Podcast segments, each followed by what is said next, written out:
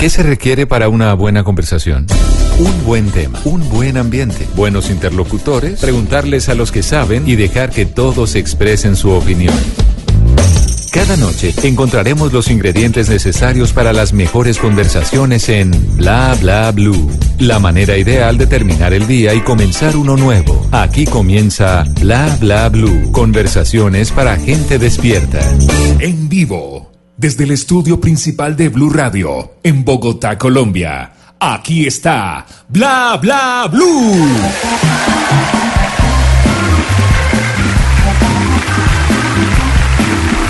Muchísimas gracias, 10 de la noche, 12 minutos. Bienvenidos a Bla Bla Blue, el primer talk show de la radio. Y si usted no lo escucha, va a ser el último. Sí, por favor, le recomendamos. Díganle a sus amigos, traigan gente, por favor. Tenemos familias que mantener, esto está difícil. En la, primera, en la primera hora vamos a hablar del Día del Músico. Tenemos un invitado muy especial. Tenemos a alguien del grupo Nietzsche porque eh, va a estar en un festival muy importante de música que no es del grupo Nietzsche, pero vamos a entender por qué los invitaron. La segunda hora pues vamos a dedicarla a un concierto que ocurrió anoche en Bogotá de un eh, eh, músico muy, muy famoso que se llama Roger Waters, de la banda Pink Floyd, y además a entender ¿Qué, ¿Cuáles fueron los mensajes que dio en ese concierto? Porque se puso demasiado político eh, y a echar cuentos y con la universidad pública, las universidades públicas, además que las apoyamos, apoyamos la protesta, las exigencias, y vamos a hablar exactamente de eso. Hoy, 22 de noviembre, se cumple el aniversario 55 del asesinato de JFK, John F. Kennedy. Vamos a hablar además de un Guinness Record de la chocolatada más grande del mundo. Y a las 12 de la noche, porque vamos hasta la 1 de la mañana, pero a las 12 de la noche, ustedes se toman este programa Bla Bla Bla para que nos hablen de ustedes. Pero yo no estoy aquí solo en este estudio. Me acompaña Tata Solarte. Buenísimas noches para todos. Estamos animados. Es jueves bla bla blue con una programación buenísima. Estos temas van a estar buenos, buenos. vamos a divertir en este programa que es eh, de conversaciones para gente despierta y despierto. Aquí está Don Simón Hernández. ¿Qué hubo? ¿Qué hubo? ¿Qué hubo? ¿Cómo va todo? ¿Qué linda la camisa, la linda la camisa. Sí, muy Hombre, gracias. Un, hombre de rayas. Me para en la raya. Bueno, eh, y así que pues está todo listo. Nuestro eh, jefe allá en eh, la consola, el señor Rafa Arcila, que está encargado. Saluda a la cámara, saluda, saluda, señor. Salude, salude. Muy bien. Dayane Corredor, que es nuestra productora, el cerebro. Y mi nombre es Mauricio Quintero. Damas y caballeros, vacilos. Y todo el mundo, ¿cómo dice? Oh, oh, oh, Estoy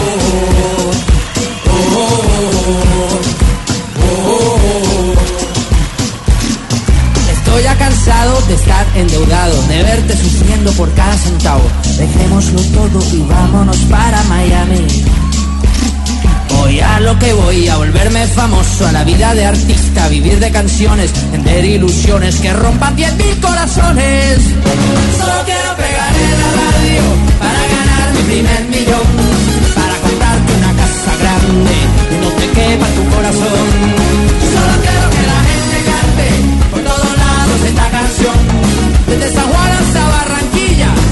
Sevilla hasta Nueva York. ¿Cómo dice? Te repito que me van a escuchar en la radio, en la televisión, y ese será mi primer millón.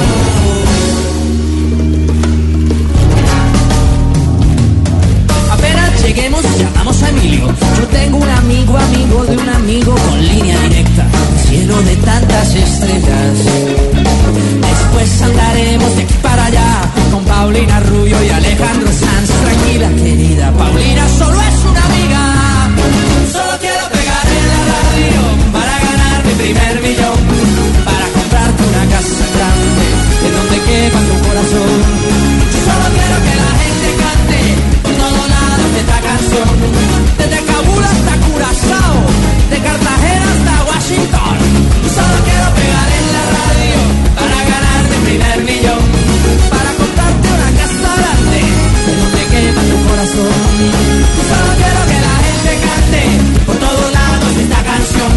De Guayaquil a Santo Domingo y desde Tijuana hasta Salvador.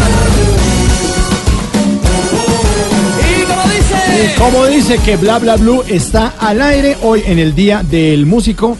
Eh, eh, además se celebra por una santa, Santa Cecilia, a quienes eh, se llamen Cecilia, pues les deseamos Ay. un feliz día de Pa' que vea. este Muchos día. le dicen Ceci. Ceci, ahí vieja. Ceci. O Chechi. ¡Ey, niña O Ceci! Chechi también. Chechi, Ey, Chechi. Y para toda la Chechi que están en Barranquilla, que están felices, los del Junior le ganaron 2-1 a Río Negro. Tres, tres, tres. Tre- ah, pero tres, tres, Y, tres. y sí. fue tres, dos. 3-2, ah, perdón. Es, Es que en el minuto- buenas, Es que yo me quedé en el partido. no era Junior. Era Boca Junior. No, es que eso fue, eso fue como de último minuto, porque iba, iba a 3-0 Junior, entonces todo el mundo pensaba que ya. Que ya se Así quedó quedaba. así. Y Y no. casi, casi, casi los empatan, ¿no? Quedaron en 3-2, pero en el partido de regreso eh, se va a acabar de definir esto. Gana eh, la Junior 3-2. Y felicitaciones a las Cecilias, a- sobre todo a Santa Cecilia, que es la patrona de los músicos. Hoy se celebra el Día del Músico. La mamá de Simón. Sí, se llama Cecilia, Dora ¿Sí? Cecilia. Pues Dora Cecilia. También aprovecho para felicitarla, porque ¿Lo está no, oyendo o qué? no sé. Yo no creo. Seguramente, No, no, yo sé. no creo. ¿Qué sé yo? Yo- Si lo manda para acá es para no oírlo. Vacaciones. Se habla mucho aquí en la casa, Sí, va, para allá hable en sí, otro va, lado. vaya, va, chao. El 22 de noviembre es el Día Internacional del Músico, también es el día en que se conmemora la muerte de Santa Cecilia, patrona de los músicos. Es una de las mártires más veneradas por los eh, cristianos y respetada, eh, y además es eh, la representación de ella eh, se hace en los cuadros porque sale tocando un instrumento musical o sale cantando. Eh, esto tiene un- una historia que ver con la, con la Iglesia Católica. Obviamente el Papa Gregoriano, eh, Gregorio eh, XIII la nombró patrona porque había demostrado una atracción irresistible sobre los acordes melodiosos de los instrumentos. Se le pegaba la música. Claro, y a propósito de esta santa que usted menciona y a la que se le hace honor el día de hoy, Mauricio, hay una banda que se llama la Santa Cecilia, que es una banda méxico-americana que ellos tienen de base en Los Ángeles, California, pero toda esta parte del norte de México y del sur y toda esa Baja California, pues eh, tiene una mixtura ahí de latinos, de americanos, y ahí se forma la Santa Cecilia, que ha estado varias veces por acá presentándose en la ciudad de Bogotá. Y esta celebración que empezó en Normandía, que empezó en Francia, luego se fue para Escocia, llegó a Latinoamérica. Exactamente, empezó en Río de Janeiro entre 1919 y 1920 y de ahí se extendió a todo el resto de América. Hoy celebramos entonces el Día del Músico. De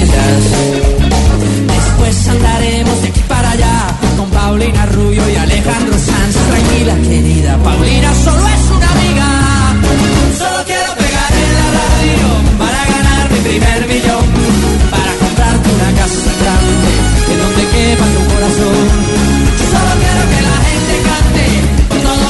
De esta canción. Desde Kabul hasta Curazao, de Cartagena hasta Washington. Solo quiero pegar en la radio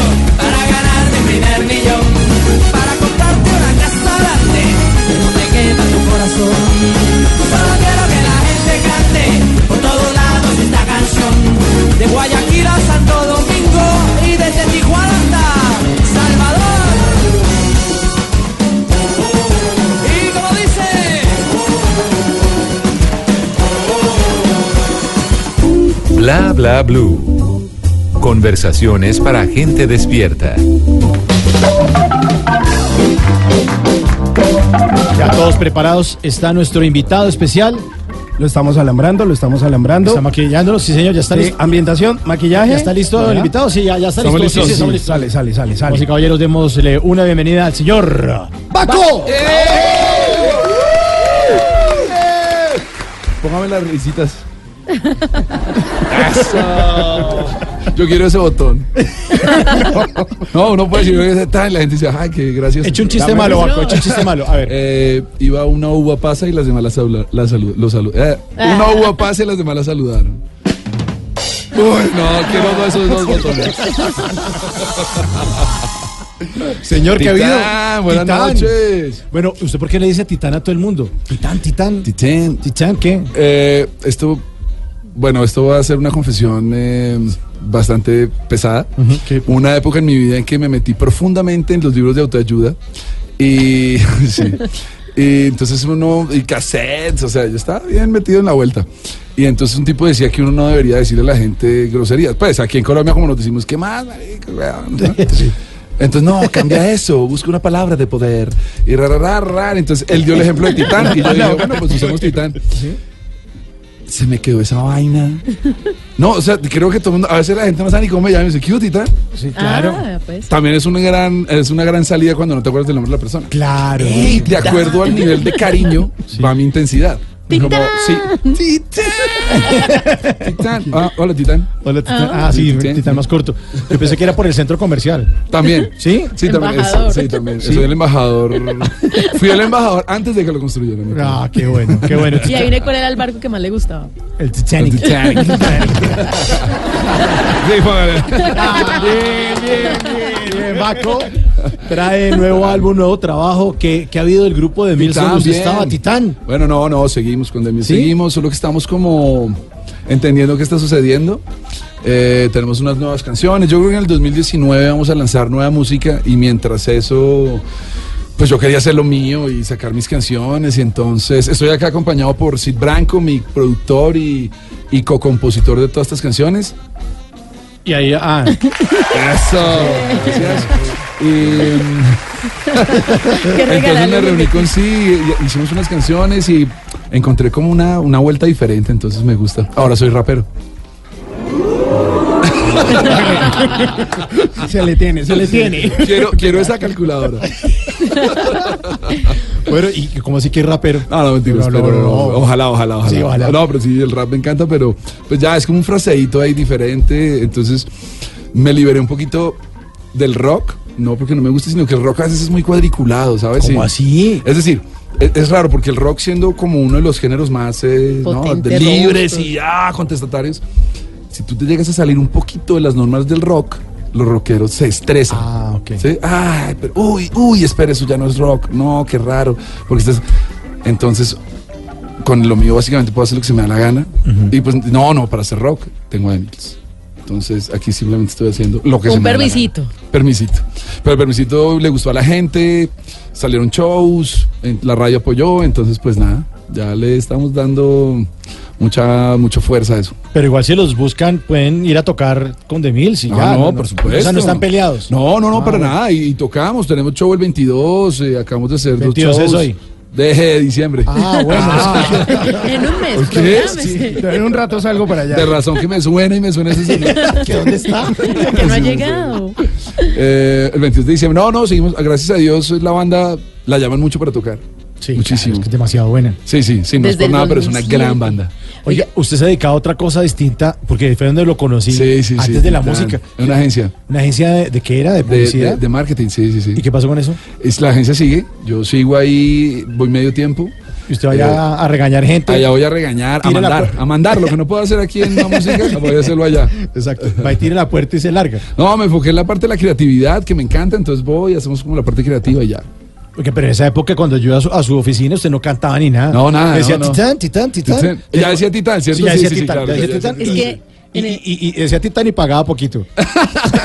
No, entonces no ha cambiado ninguna de las dos cosas. Y en esa época decían el tío Álvaro.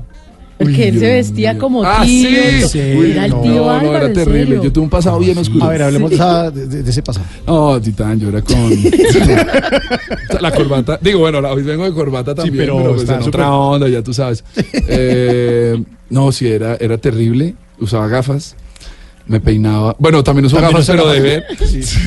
Mejor dicho, estoy como hace esa época, pero. Mejorado. No hemos cambiado mucho no hemos cambiado realmente. mucho. No, era como un tío, es verdad, es que sí, era súper diferente. Cuando empezó la banda, incluso no tenía ropa para ir a los shows. O sea, como que ¿Y llegaba a se shows. ponía o qué? No, pues me ponía una camiseta y un jean, pero pues llegabas y la, el público estaba igual que tú. No, era, era terrible. Me, me tocó seis mesecitos de, de, de como de buscar mi estilo y la cosa. Ya después Por- el estilo se apoderó de mí. Porque era lo completo. Vestido y peinado, ¿no? De tío. No, no, no, sí, total. O sea, tío, tío. Pero el tío buena gente. Sí, no, zapato de cuero y toda la vaina. Ah, toda- y moneda. Sí, ah, la monedita. con moneda. Oye, esa vaina se usaba en los 80, ¿no? Sí, sí, no, pero Mocasín. todavía hay- Todavía hay gente que se pone mocasín Con con el moneda. penny, con el penny. ¿Sí? Sí, del tabito. Sí, el centavito ahí. Con el centavito. Pero ahí. yo no he vuelto a ver esos mocasines con la moneda ahí, ¿no? Gracias al cielo, ¿no? Sí, menos mal. Sí, sí, Pero, sí, eso era- no era chévere. En vida de extinción. Oiga, ¿Y de dónde saca todos esos anillos? Tiene un anillo de calavera, otro que Otro de parece cala- como una cosa ahí, como de un videojuego que se llama Assassin's Creed. Sí. Y eh, le gustan los Sparta. videojuegos, ¿no? no, no, bien. Titán, no, la verdad. ¿Qué pasó? ¿Qué pasó? no, este fue eh, entrando, es el- es- vale 5 dólares este anillo. ¿Sí? No se me ha caído el dedo de. Pero, pero ese anillo Pero lo milagro. alcanzo a No ver. son los Eso fue buenos. antes de las entrando a las pirá- pirámides de ¿Teotihuacán? Teotihuacán. Ahí en el pisito, ¿no? Que uno va entrando y que hay como unas carpitas donde te venden Los tolditos de sí, donde te venden el, el jaguar que hace Ah, sí, sí, sí, sí. Ahí estaba el anillo y yo Que como a dos horas de Ciudad de México es sí, como hora y media. hora y media. Y llegué y lo vi y le dije, ¿cuánto vale? 5 dólares. Y yo, uy, 5 dólares. Pero, lo aquí- pensé, dije, esa vaina se debe poder ir en el. Y no. ¿Hace Se puso para amarillo, era plateado. Sí, está amarillito. ¿Hace, Al Aunque, no le aunque me lo quitó nada. bastantico. sí, ¿Hace cuánto lo tiene? Dos años. Pues esos anillos que usa Bacos como para evitarle un tropel, ¿no? Ah, no, sí, total. Y ahora que la gente se saluda como dando así el puñito. puñito, uy, Sí, ya, uno ya. como, Como que no, a veces me olvida como- y yo voy con toda tita. ¡Pum! Y cuando me doy cuenta como que se los corro y me pegan acá en la... ¿Cómo se llama esto? Como en la parte superior de la mano. en, la parte anterior de la palma. ¿Ah? Despuésito Ah, de la ah. muñeca. Gracias. Bueno, ¿qué? Sí, Titán. Titán, ¿echamos canción o qué? Dan, hágale, les quiero presentar una canción A ver. nueva. Eh, eh, sí, es paisa, ¿no? Entonces cuando yo llegué le dije, sí, quiero hacer algo diferente, una vaina diferente. Se me ocurre que hagamos una huasca. Obviamente me dijo, no, pues. Oh, él tiene la huasca en las venas. Esto es, no es, pues sí, no es una huasca finalmente. Eh, Pónganse de acuerdo pues para las entrevistas. Tuve su influencia huasca, nació bueno. como huasca, pero. En la guitarra la Sí, tiene. pues sí. Es una canción muy divertida, como tratando de jugar con cosas. Se llama Si es para eso. Ah, sí es para eso. Ah, venga, pa' que sí es para eso. Y realmente la canción sí es para eso. Bueno, damas y caballeros. Entonces, ¡Baco! Chico, si están en la sala de su casa y tienen a su novia al lado, es el momento de dedicar una canción. El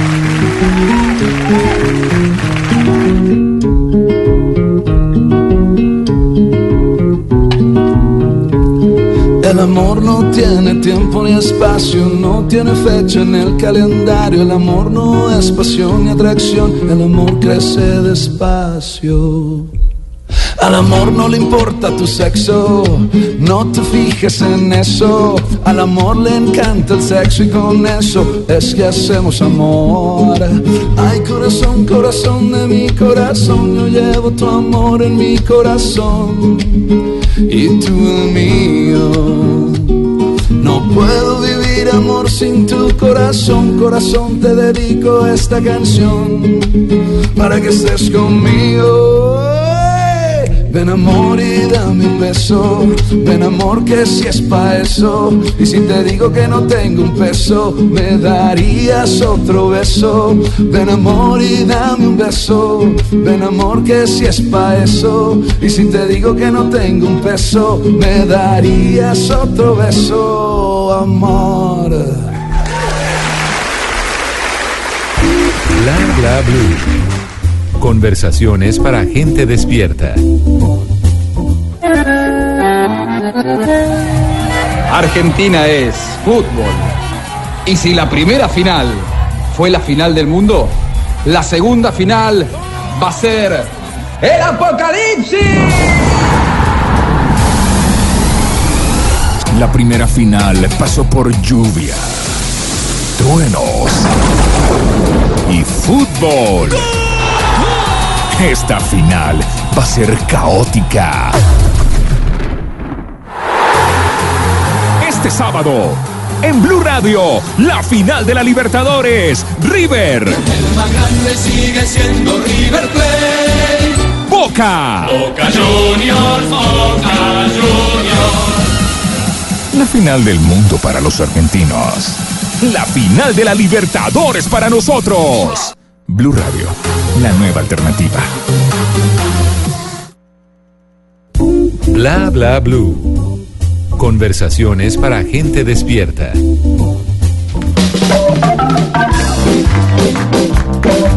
Diez de la noche, 31 minutos. Estamos en Bla Bla Blue, el primer talk show de la radio. Y si usted no lo escucha, va a ser el último. Entran risas. gracias, gracias. Muy amables. Hay que aprovechar la tecnología. Pilas, pilas. Oiga, Titán, Titán. ¿cómo le va a usted con Chazam? Muy bien. Muy bueno, bien. a veces eh, creo que hay algo que le falta y es que a veces tú tienes la canción y la empiezas a tararear y no lo coge.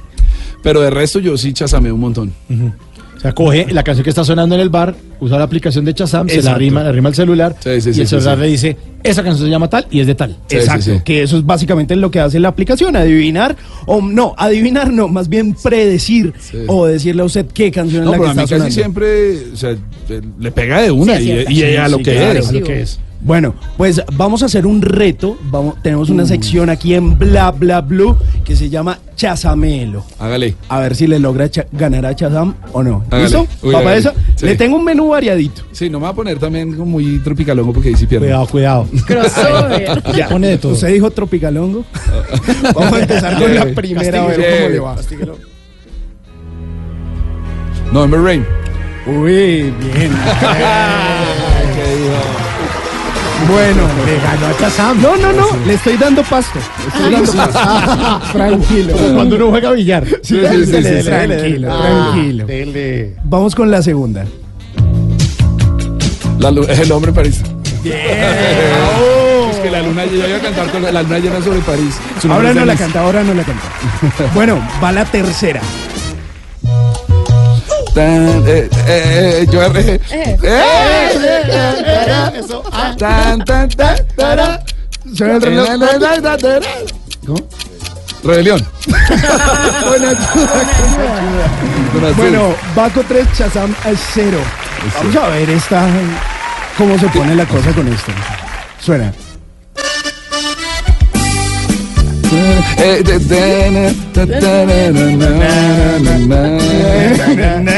Así es que se canta. Na, na, na, na, na, na. na, na. Ya, ya pone el reloj. eh, No, a ver, hágale. La punta Está de la fácil, lengua, lo está tiene. fácil. Lo tiene. De rodillas, de, de rodillas. Uy, pero saltado por la campana. De rodillas te pido, te imploro. Bueno, le tengo otra fácil ahí A ver, de, Titán. de buena gente. A ver, ¿cómo le suena? Ah, eh, Losing My Religion, R.E.M., por favor. Le abrimos en el Coliseo del Campín, qué pena, humildemente. Estoy, estoy muy buena onda, ¿no? Sí, Estoy está buena onda. Bueno, ya, ya, ya cerremos con rock y cerremos con la buena onda. A ver, la sexta canción. Sí, le pego. Florecita rockera. Bien. Tú te lo buscaste. No, atendió a Chazam, ¿no? Tendió a Chazam. Muy bien. Qué pena, ¿no? Sí, qué pena. ¿Y cómo fue la eh, que le abrió en serio a Ariam? Nosotros le dimos a R.E.M. ¿Cuándo?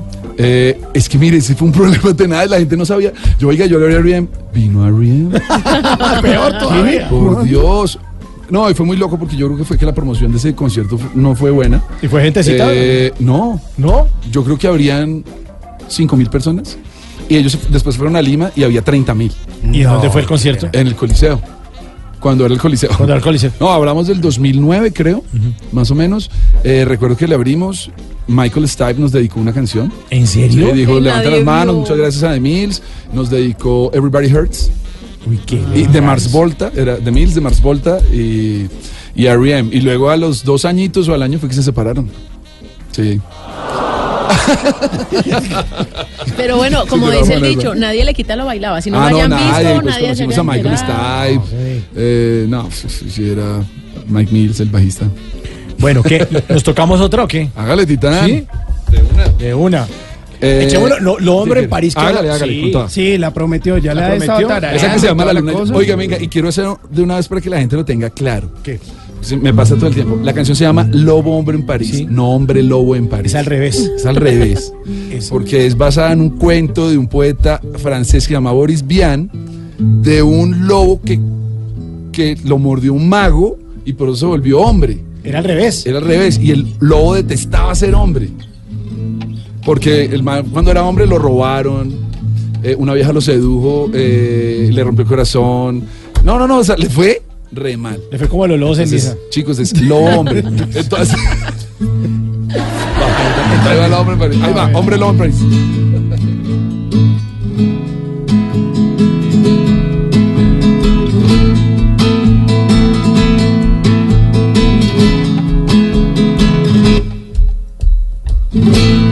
Cada noche amanece en París. En el día en que todo ocurrió. sueño de loco sin fin. La fortuna se ha reído de ti, sorprendido espiando, desmortido por el mago del Cian. La luna llena sobre París ah, ha transformado en hombre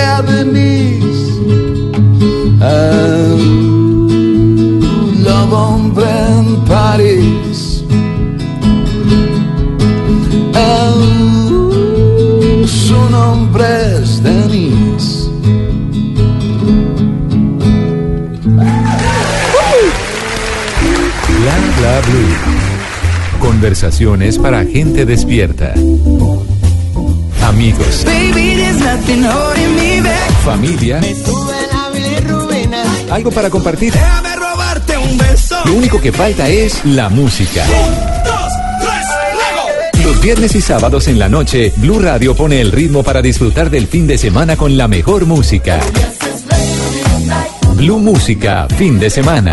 Quiero que me beses y me Viernes y sábado por Blue Radio y bluradio.com. La nueva alternativa. Crecemos, cambiamos, nos diversificamos, nos atrevemos, mejoramos. Blue Radio crece. Mañanas Blue crece. De lunes a viernes con Néstor Morales y Camila Zuluaga. Meridiano Blue crece y cambia con nuevas secciones a la hora indicada. De lunes a viernes de 1 a 2 de la tarde. Mesa Blue crece y se diversifica con nuevo formato. De lunes a viernes a las 8 de la noche. Agenda en Tacones se atreve. Nuevo horario. Ahora sin censura. Lunes a viernes 9 de la noche. Y un nuevo espacio para conversaciones con gente despierta. Bla bla blue. Desde las 10 de la noche. Blue Radio crece. Blue Radio y bluradio.com. La nueva alternativa. Bla bla blue.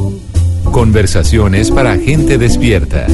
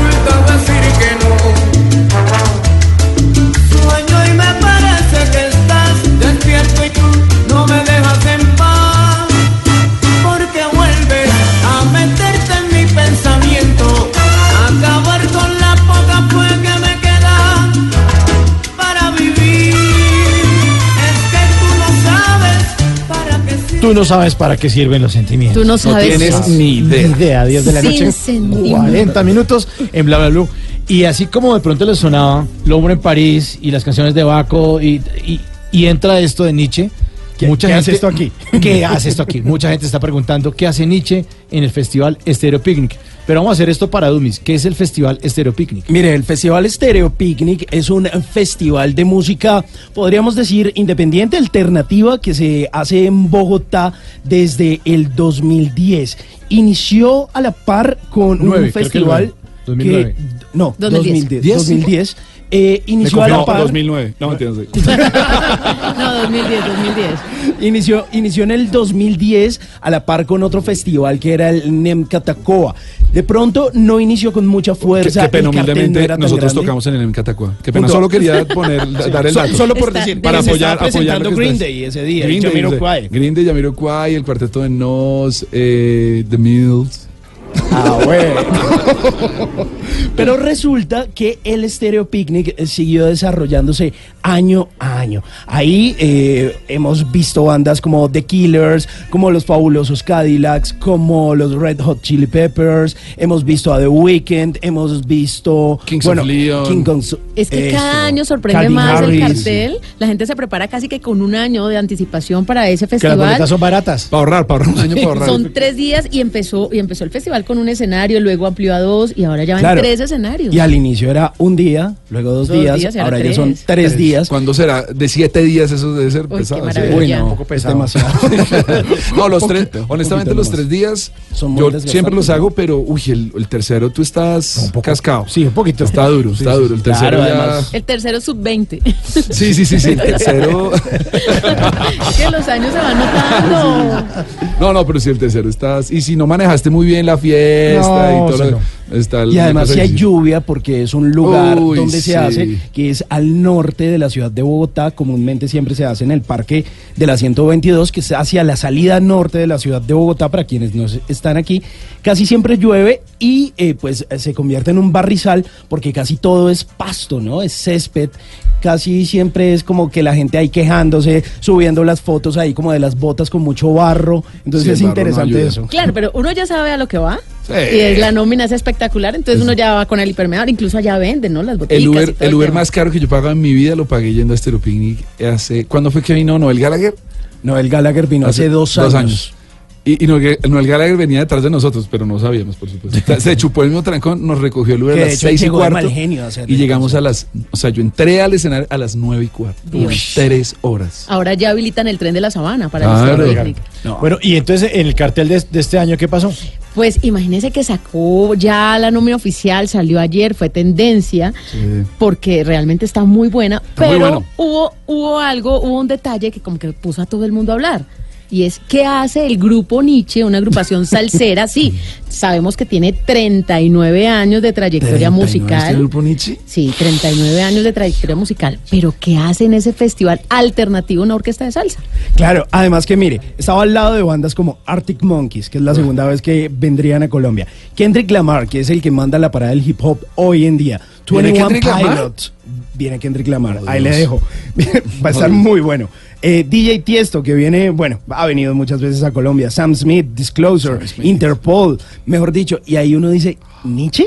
¿Qué hace Nietzsche ahí? Pues precisamente la confirmación del grupo Nietzsche dio para todo en redes sociales. Pero tenemos al CEO de Páramo, uno de los gestores de todo este festival, Stereo Picnic. Él se llama Gabriel García y nos va a contar exactamente por qué está el grupo Nietzsche en este cartel.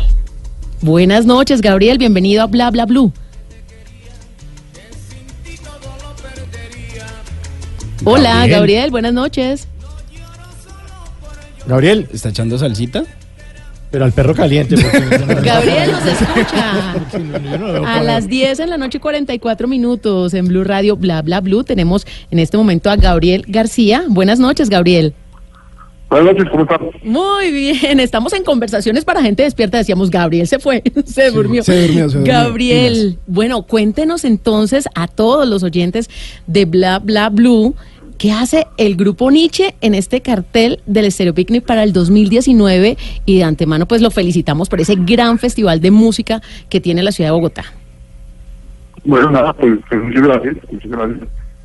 Que nada, eh, pues el festival siempre le ha abierto un espacio importante a algún artista local, eh, como darle como un espacio protagónico, y pues hace un tiempo eran como artistas que eran mu- mucho más cercanos al sonido del festival como Bomba Estéreo, cuando volvieron los Superpelados, eh, tuvimos a los Superpelados, y hace dos años, digamos que cambiamos un poquito, tuvimos a toda Momposina, sin embargo, digamos, también seguía siendo un poco alternativo, porque obviamente todo le gusta mucho como a, también a la gente que le gusta pues la música independiente y alternativa. Y este año estábamos pensando a qué grupo hacerle como darle ese espacio y hacerle como un homenaje. Eh, y pues se nos ocurrió que, que una gran idea podía ser, podía ser Nietzsche. Genial. Lo, lo como que lo, lo revisamos entre toda la gente de la oficina, a todo el mundo le encantó la idea y, tres días después estábamos ahí anunciándolos. Bueno, pues esto fue bastante controversial en redes sociales. Ustedes de pronto han tenido, además de todo lo que están diciendo precisamente en estas redes, han tenido algún feedback directo de todo este, de esta mención en este cartel. Eh, ¿A qué te refieres con directo? Sí, o sea, a ustedes les han dicho, oiga, pero ¿qué les pasó? ¿Esto Sí, qué, esto, esto qué fue? ¿Esto por qué sabe esto cómo se va a comer? ¿O esto cómo se va a ensanduchar de alguna manera la presentación del grupo Nietzsche? ¿Para qué día lo tienen pensado? ¿En qué momento se va a alternar esta agrupación que sin duda alguna pues rompe con todo lo que es el esquema del Stereo Picnic? A mí me encanta, yo soy caleño y me fascina la salsa. Sí, pero claro, entonces uno como que dice. ¿en qué momento se va a poner al grupo Nietzsche? ¿En medio de qué artistas? Pues mira, lo que pasa es que el festival tiene como musicalmente tres componentes muy importantes. Realmente, digamos, la, eh, un poco el alma del, del festival pues es el rock and roll, eh, sobre todo como sus vertientes más indie, donde la gente va pues como a cantar esas canciones que, que se han vuelto himnos para ellos, pero también tiene otro componente súper importante que es el componente de fiesta. Y por eso pues siempre tenemos artistas electrónicos o artistas de un rock que digamos que es alegre o bailable y dentro pues, de esa parte de la fiesta pues está sin duda el grupo Nietzsche. También ha habido muchos grupos de hip hop en esa parte en esa parte de fiesta como el Snoop Dogg en algún año. Entonces eh, pues hace parte de, esa, de la fiesta. El tercer componente digamos es conocer, conocer sonidos nuevos. Entonces pues dentro de cuando estás haciendo como la programación del festival piensas que cumples como con esas tres cosas, ¿no? O sea, algo que es para mostrar a la gente que conoce lo que está pasando en el mundo, algo que es para que canten, digamos, y, y que se emocionen con lo que está, con, con poder ver esos grupos que se han ido volviendo como parte vital de la banda sonora de la gente y el y la fiesta. Y pues sin duda el grupo Nietzsche a la parte de, de ese componente fiestero del festival.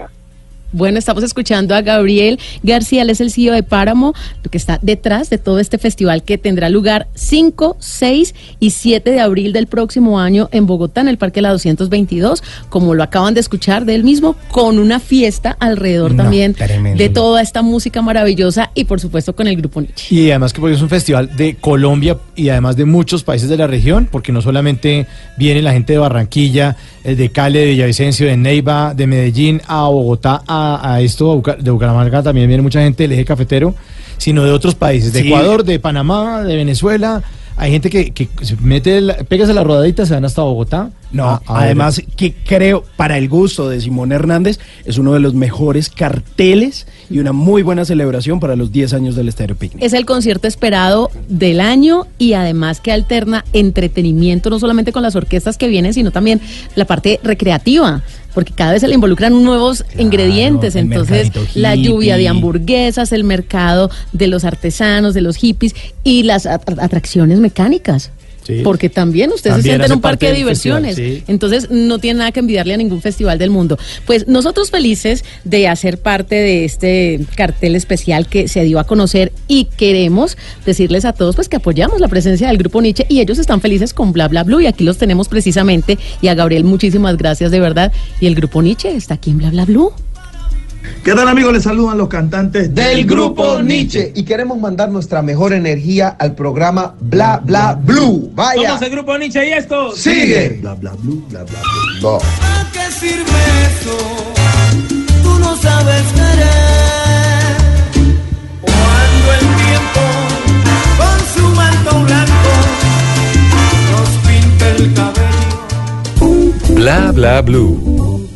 Conversaciones para gente despierta.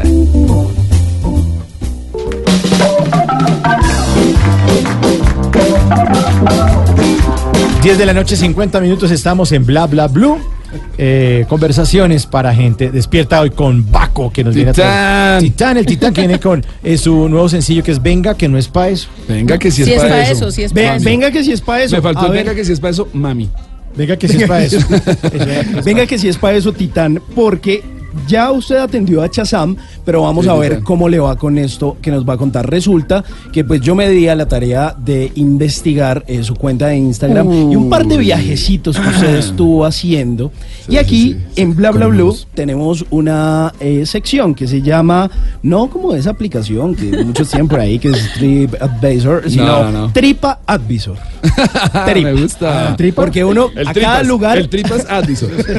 Porque a cada lugar que uno va, uno tiene que comer algo. Ah, sí, Tita, totalmente. Entonces yo le voy a poner una canción de cada lugar, cogemos avioncito para cada destino y usted Pégale. me dice qué hay que comer allá. Hágale. con ¿Listo? toda. De una. Qué Entonces delicia. cogemos avión de una para México.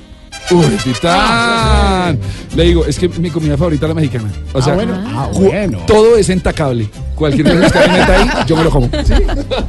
Eh, no, no, eso sí, no me diga que va a echarle. Pero usted le echa algo ahí, yo me lo echo entre unas tortillas, picantico y para adentro. Una vez. ¿Es bueno para el picante no? Mire, es, es raro. Cuando uno va a México, yo soy normal, de consumidor promedio, pero usted llega allá y Todo como es que se vuelve un berraco. Sí. No, y se vuelve un berraco con el picante. Y échame, y échame, cabrón. No, cabrón, dale. Eh, recuerdo que una vez con, con Damils que nos con Damils que nos fuimos de gira, eh, Joji y Rey, el, el guitarrista del Best, ellos sí son de picante y estábamos en un como un mercado de las pulgas, es una cosa bien calle. No, entonces que les dieran uno, le dieron un habanero, no me acuerdo el nombre. Se comieron esa vaina, duraron picados y enfermos dos días. No, una vaina dinamita, Lo que la, la maldición de Moctezuma. Sí, tal cual. Bueno, de México nos vamos para Hawái. Uy, qué rico. Va- vamos a entrar entonces en un debate. ¿Qué es lo que tiene la gente contra la piña? No sé, no sé, es un... Pero sobre o todo sea, la es una vaina. Sí, ¿cuál es la bobada La- ya? No, ya dejen la bobada. No, Todo una- con piña es una delicia. Hagamos una campaña de defender Pero, sí, la piña. la piña. No, a mí me, yo veo, no, que cómo así que la piña. ¿Cómo así? Sí. O sea, obvio, el perrito hawaiano, el pastel hawaiano, La pizza hawaiana. la pizza hawaiana. La pizza hawaiana es lo más rico que hay en el mundo. Y, se, y que se caen los pedacitos de, de- de- de piña en la caja y uno los recoge y se los come así. Es ¡Ah! Sí. Es una delicia. Eh, sí, bueno, sí, estoy en Hawái. Qué pena, ¿no? Humildemente estoy en Hawái. Eh, no por mí, sino porque mi esposa se ganó un premio y nos, lo- nos fuimos para allá. ¿Un A premio, toda. un premio con qué? Ella donde trabaja, es que esa es muy pila. Y donde trabaja es así, vende, mejor dicho. Y entonces dijeron, no, eh, los 100 mejores vendedores del mundo. Nos, y sus significan other. nos, nos lle- nos llevaron a Hawái. Eh, allá me dieron, pero realmente sí es verdad que todo lo hacen con piña. Y en el desayuno nos sirvieron, es como. ¿Ustedes vieron Kung Fu Panda?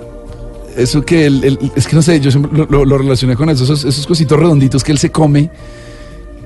Rollitos. Sí, son como redonditos. Es que tiene un nombre como japonés. Ellos le echan adentro en el desayuno, ¿no? Pollito y piña.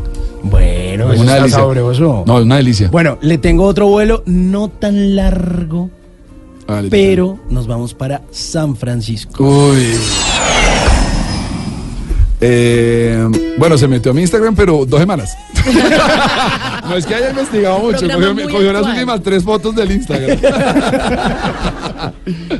Eh, Titán, debo aceptar que en San Francisco solo comí eh, como comida italiana. O sea, como. de- No. eh, sí, pero ahí están los sándwiches. El budín. Ah, pero el tienes budín en razón. el Pier No, 39. tienes razón. Sí, nos comimos unos sándwiches, una delicia. Y entramos a un sitio que se llama Super eh, Duper, Duper Burger. Bueno, no sé, una cosa así. Donde te dan unas papas con ajo, una vaina. Te, te enfermas. Claro. Y dura sin darte besos por ahí un día y medio. Pero lo vale. Lo vale, lo vale. Lo ¿Qué vale. oliendo Las papitas con, con ajo. Queda oliendo asiático. sí, sí, sí, sí, sí. Ya, se mezcla uno ahí. Con ellos, sí. Ya, con Papitas, ellos, ya. no me olvides. Bueno, bueno, prepárese porque ese vuelo es largo. Hágale.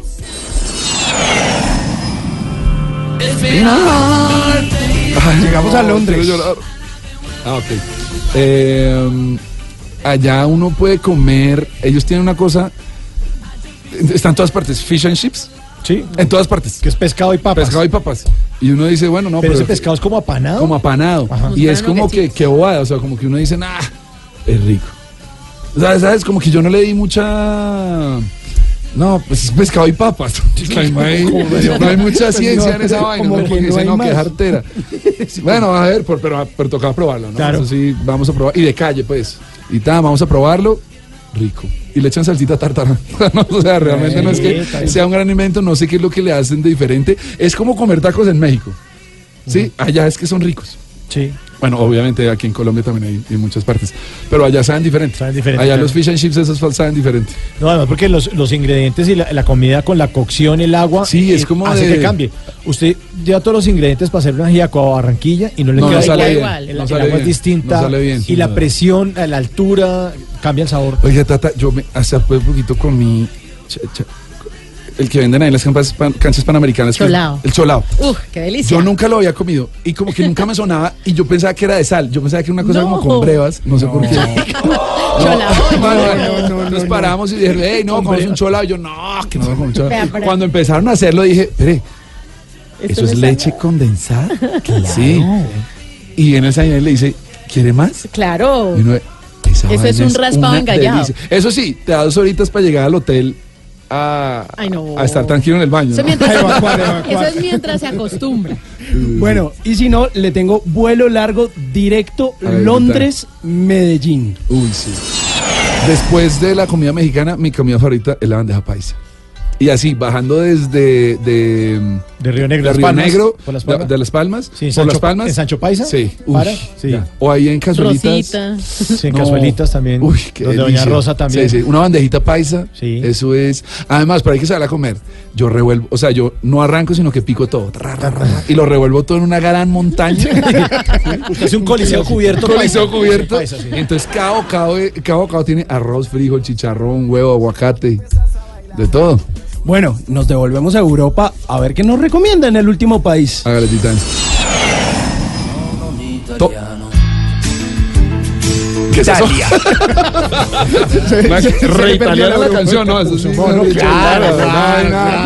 El folclore, el folclore italiano, Es ¿no? que Eso- quería despistarse realmente. Eh, gracias. Titán, yo creo que nosotros a los italianos, yo creo que la- el mundo a los italianos le debe la pizza y el helado. Al gelato. El, hágame el favor. La pizza y el helado. El helado, sí. O sea, esos tipos son unos genios. Digo, sin ellos, la pizza, el otro día vi porque yo soy amante de la pizza. Realmente como pizza regularmente. y, y vi por ahí, no me acuerdo por qué salió, que es la comida que más se come en el mundo. Sí, Es claro. que es muy y práctico. El, y el 30% de los restaurantes del mundo son pizzerías. Son pizzerías. Allá uno, ellos sí se, se- se sienten un poco ofendidos con la. Sí, los italianos sí Sí, sí, sí, sí, sí, les Sí, sí. molesta. No Incluso con muchas variaciones que le hemos dado aquí en Colombia a, a la pizza, porque Y a la masa. y a la masa, ellos son delgadita. Pero ¿sabe qué me gustó? Que allá yo soy de buen apetito. Allá uno come primi, secondi, tercer, no sé cómo dice tercero. Terceri. Terceri. Terceri. Pero cada uno de esos es como, no, o sea, no es que una un entradita, principal. no, todo es principal. Principale. O sea, principale, todo es principale. Principale. Principale, todo tutti delicioso, eh, dino soft, dino soft. Eh, Palo Rossi. Bueno. Eh, Ya, ya, ya nos quedamos. Nos, Pidan pizza. Eh, bueno, listo. ¿Pedimos pizza o qué? hágale con toda. Pero si se echa Hawaiana. la de Pepperoni, Pirnos. pepperoni. 10 de la noche, 59, 59 minutos, la de Pirnos, Baco. ¿Cuál, cuál Ah, la de irnos. Sí, la de Pirnos. La de Eh, Pirnos. Que echemos, eh, si es para eso. Otra vez fue con buena. la que abrí, sí, sí, nuevo. Eso no sabroso. Pero entonces arrancamos desde el segundo verso para no Ese es repetir la como letra. el Porque la chucuchuco es del rockero. Sí, este es un chucu chucu. Ah, Un momento, porque es que hay que afinar. Nosotros somos profesionales. No, no, tranquilo, tenemos invitaban a cualquier persona paciencia. aquí a tocar. Sí, señor, y a cantar.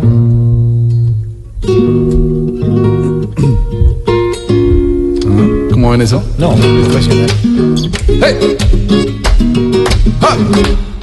Al amor no le importa quién eras, quién eres, quién seas, qué crees, qué piensas, qué sientes, si tienes o no tienes, si vienes o te vienes, nace pero nunca muere. El amor es la única religión, el amor es la única condición. De religión no sabe nada el amor, el amor, el amor, el amor. Ay corazón, corazón de mi corazón, yo llevo tu amor en mi corazón y tú el mío. No puedo vivir amor sin tu corazón, corazón te dedico esta canción para que estés conmigo. Ven amor y dame un beso. Ven amor que si es pa' eso. Y si te digo que no tengo un peso, me darías otro beso. Ven amor y dame un beso. Ven amor que si es pa' eso. Y si te digo que no tengo un peso, me darías otro beso, amor. Gracias por venir, señor. Paco. Gracias a ustedes por invitarme. Feliz noche. Gracias. Despacio. Al amor no le importa tu sexo, no te fijes en eso. Al amor le encanta el sexo y con eso es que hacemos amor. Ay, corazón, corazón de mi corazón, yo llevo tu amor en mi ¿Qué se requiere para una buena conversación? Un buen tema, un buen ambiente, buenos interlocutores, preguntarles a los que saben y dejar que todos expresen su opinión. Cada noche encontraremos los ingredientes necesarios para las mejores conversaciones en Bla Bla Blue. La manera ideal de terminar el día y comenzar uno nuevo. Bla Bla Blue. Conversaciones para gente despierta. De lunes a jueves desde las 10 de la noche. Blue Radio crece. Blue Radio y bluradio.com. La nueva alternativa. ¿Qué se requiere para una buena conversación? Un buen tema, un buen ambiente, buenos interlocutores, preguntarle a los que saben y dejar que todos expresen su opinión. Cada noche encontraremos los ingredientes necesarios para las mejores conversaciones en Bla Bla Blue. La manera ideal de terminar el día y comenzar uno nuevo. Bla Bla Blue. Conversaciones para gente despierta.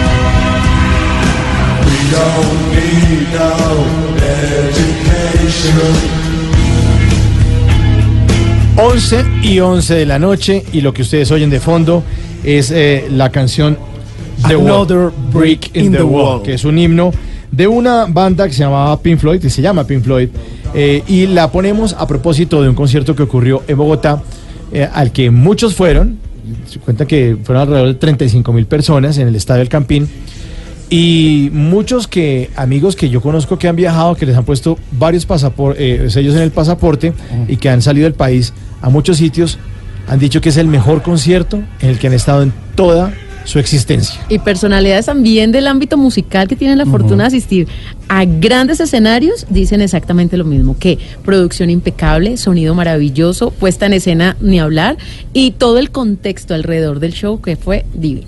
Pues Roger Waters, este músico británico, sorprendió a todo el mundo que tiene un parecido más con Peckerman, eh, así. Y con Gali Galeano. Sí, sí, Oh, las canitas, las canitas. Don Esteban Cruz, muy buenas noches, bienvenido a Bla, Bla, Buenas Bla. noches a usted y a todos los que nos escuchan eh, aquí en Bla Bla Blue. ¿Usted le gusta, ¿A usted le gusta el rockcito eh, progresivo como este? Sí, claro, y eh, es un clásico de Pink Floyd, es el que se coloca siempre a las 3 de la mañana. ¿Para echar la gente del bar Sí, y, y para traer a la gente a la casa, a Ah, veces. Ah, bueno, Sí, está bien. Es- Acompaña, ¿no? Una pantalla anoche de 72 metros de largo, eh, una cantidad de mensajes que tenían que ver con la educación pública gratuita, eh, que pues sim- simplemente yo- eh, Roger Waters enarboló, levantó la bandera y apoyó el paro de los estudiantes de, la- de las universidades públicas en Colombia. Y con unos textos súper fuertes, por ejemplo este que decía, los préstamos estudiantiles no son una solución, significa una vida de esclavitud eterna. Sí, y mire, a propósito de eso, precisamente con un cartel gigante eh, que se proyectó en esta pantalla que decía We need more education, como necesitamos más educación, recalcó que la educación era para todos, pero además de eso, eh, hubo una serie de estudiantes que aprovechó el escenario, eh, aprovechó todo el contexto político que le da eh, este señor que hizo parte de Pink Floyd a sus canciones para ponerse en contacto con él. Ellos hicieron un cartel con el propósito de que esto pasara. Finalmente él les puso cuidado, pues les prestó toda su atención y pues no solo se convirtió en uno de los mejores conciertos que haya visto este país, por supuesto, es el mejor concierto de 2018, sino una plataforma para que los estudiantes de nuestro país y la educación pública pues eh, siga alzando la voz, pero mire que estos no fueron los únicos mensajes en contra, eh, digamos, como de la educación, sino que también hubo como un em, mensaje político en contra, pues um, algunos dicen, del presidente eh, Duque. Pues hay que recordar que ellos siempre han tenido como al cerdo, em, digamos... Sí, es un Como el símbolo contexto el- político, el, ¿no? cerdo los- que siempre de se los infla. gobernantes. Exacto. Y incluso hay una canción que es eh, Pigs in the Sky. Eh, es muy interesante, pero lo que yo quiero hablar aquí, muy rápido de introducir a- aquí en la mesa es, hay un contexto político siempre en Pink Floyd, siempre lo ha habido. Desde los años 80, en que cuando cae el muro de Berlín, ellos hacen un concierto en, plena, en pleno Berlín. Y eso ayuda en parte a la caída eh, cultural del marxismo de toda Europa del Este. Y lo que pasó también ayer es muy interesante cuando sale María Fernanda Cabal, pone un trino, eh, que por ahí lo tendremos más adelante, aquí lo vamos a leer más adelante, pero yo quiero eh, de una vez decir que este tipo de trinos hace parte de un nuevo marketing político que estamos viendo, sobre todo lo- de lo que llamamos la derecha conservadora que es una forma de movilizar a las personas y a los votantes mediante los valores. Entonces se va hacia los valores, se ataca, eso lo hace Trump, eso acaba de funcionar muy bien en Brasil con Bolsonaro.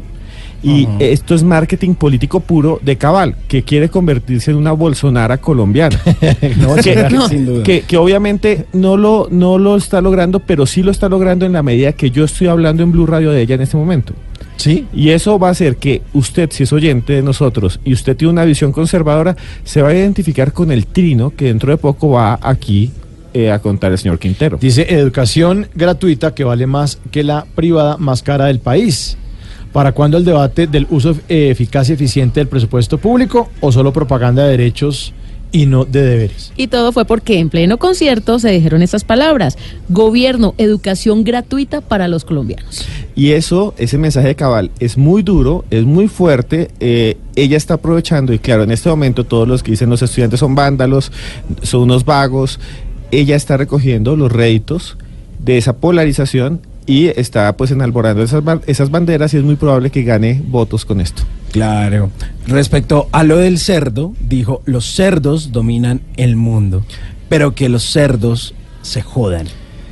Tal cual, ¿no? Piensen ustedes que hace poco también fue Pink Floyd a, a Chile y allí colocaron en una imagen gigantesca la foto de Víctor Jara, el cantante chileno muerto durante la dictadura que decían que tocaba guitarra mientras lo iban torturando y muere eh, entonces en ese golpe de estado. Que además después hay otro grupo que se llama Los Fabulosos Cadillacs y le van a hacer como homenaje una canción. Pink Floyd siempre ha sido eh, polémico porque también vive de la polémica eso hace que hoy estemos también hablando de Roger Waters. Y que siga vigente. Y que estamos poniendo su canción. Sí. Claro, entonces son dos juegos de marketing. Un marketing que es de música, un marketing más artístico y otro político que se mueven hasta hora de la noche en bla bla bla.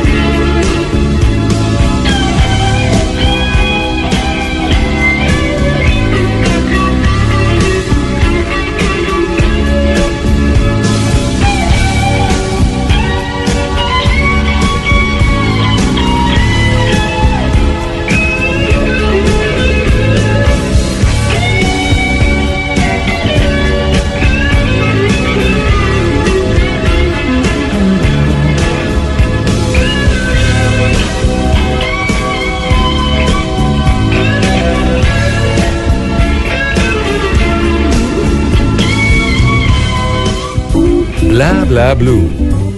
Conversaciones para gente despierta. Crecemos, cambiamos, nos diversificamos, nos atrevemos, mejoramos. Blue Radio crece. Mañanas Blue crece de lunes a viernes con Néstor Morales y Camila Zuluaga. Meridiano Blue crece y cambia con nuevas secciones a la hora indicada, de lunes a viernes de 1 a 2 de la tarde. Mesa Blue crece y se diversifica con nuevo formato, de lunes a viernes a las 8 de la noche. Agenda en Tacones se atreve. Nuevo horario, ahora sin censura. Lunes a viernes 9 de la noche. Y un nuevo espacio para conversaciones con gente despierta. Bla bla blue. Desde las 10 de la noche. Blue Radio crece. Blue Radio y bluradio.com. La nueva alternativa. Bla bla blue. Conversaciones para gente despierta.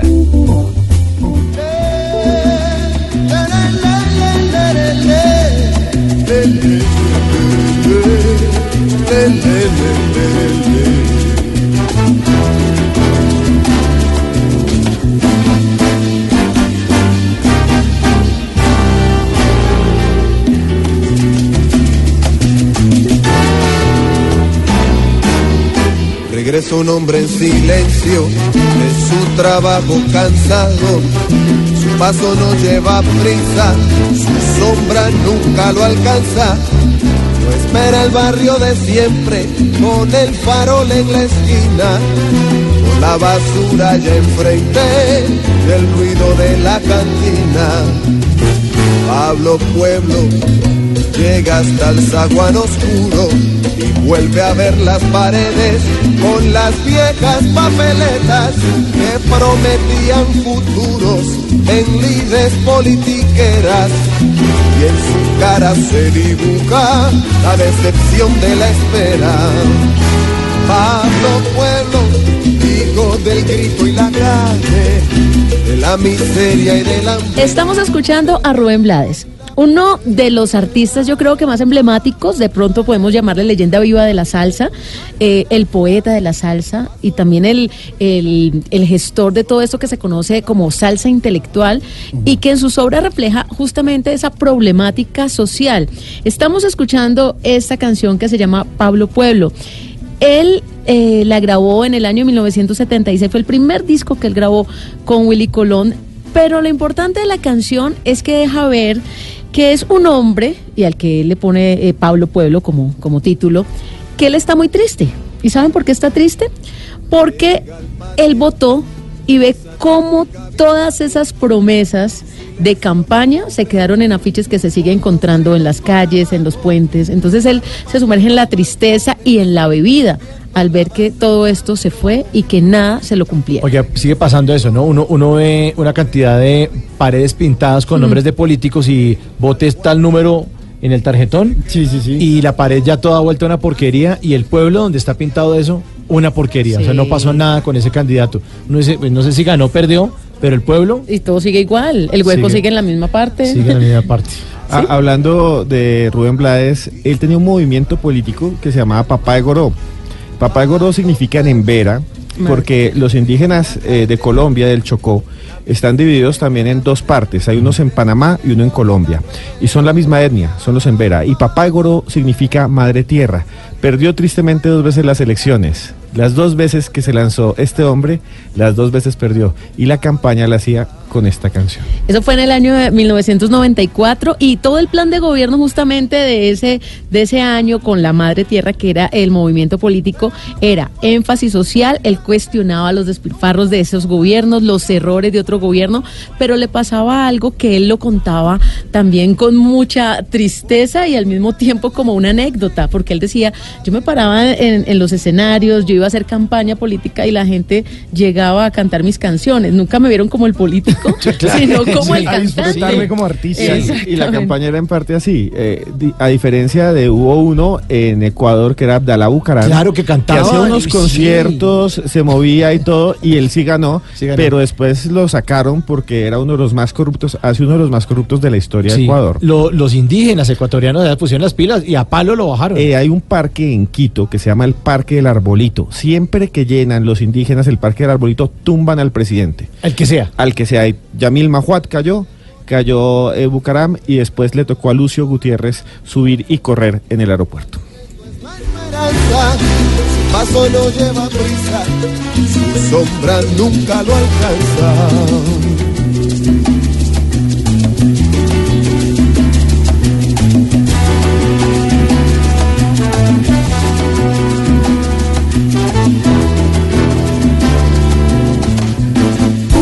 Bla bla blue.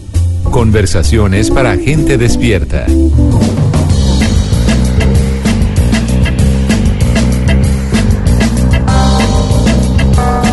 Un día como hoy, un 22 de noviembre, pero de en 1963, asesinaron a uno de los personajes más importantes de la historia del siglo XX. Se trata de John F. Kennedy. Eh, y la pregunta, o sea, ¿qué tiene respuesta? ¿Quién mató a, a- a Kennedy? Eh, la respuesta eh, tácita es, hay una persona que eh, todo el mundo dice que lo hizo, que fue Lee Harry Oswald. Sin embargo, ha quedado siempre en el ambiente una historia, o más bien como la idea de que una conspiración oculta, una conspiración que está detrás de ese crimen, de ese magnicidio que se dio justamente en el año 63, que se dio en Dallas y que además de eso tiene un montón de elementos sorprendentes. Ustedes que me están escuchando hasta ahora, aquí en Blue Radio, usted que está allá en su carro, en su taxi o en su casa, ahora le voy a contar dos o tres hechos que realmente lo dejan a uno pensando que no fue solo Oswald, que detrás de eso tal vez hubo una mano invisible, algo que no conocemos, algo que quedó velado en la historia, alguien tal vez que movió como titiritero con su mano el asesinato de uno de los presidentes más jóvenes de la historia de Estados Unidos.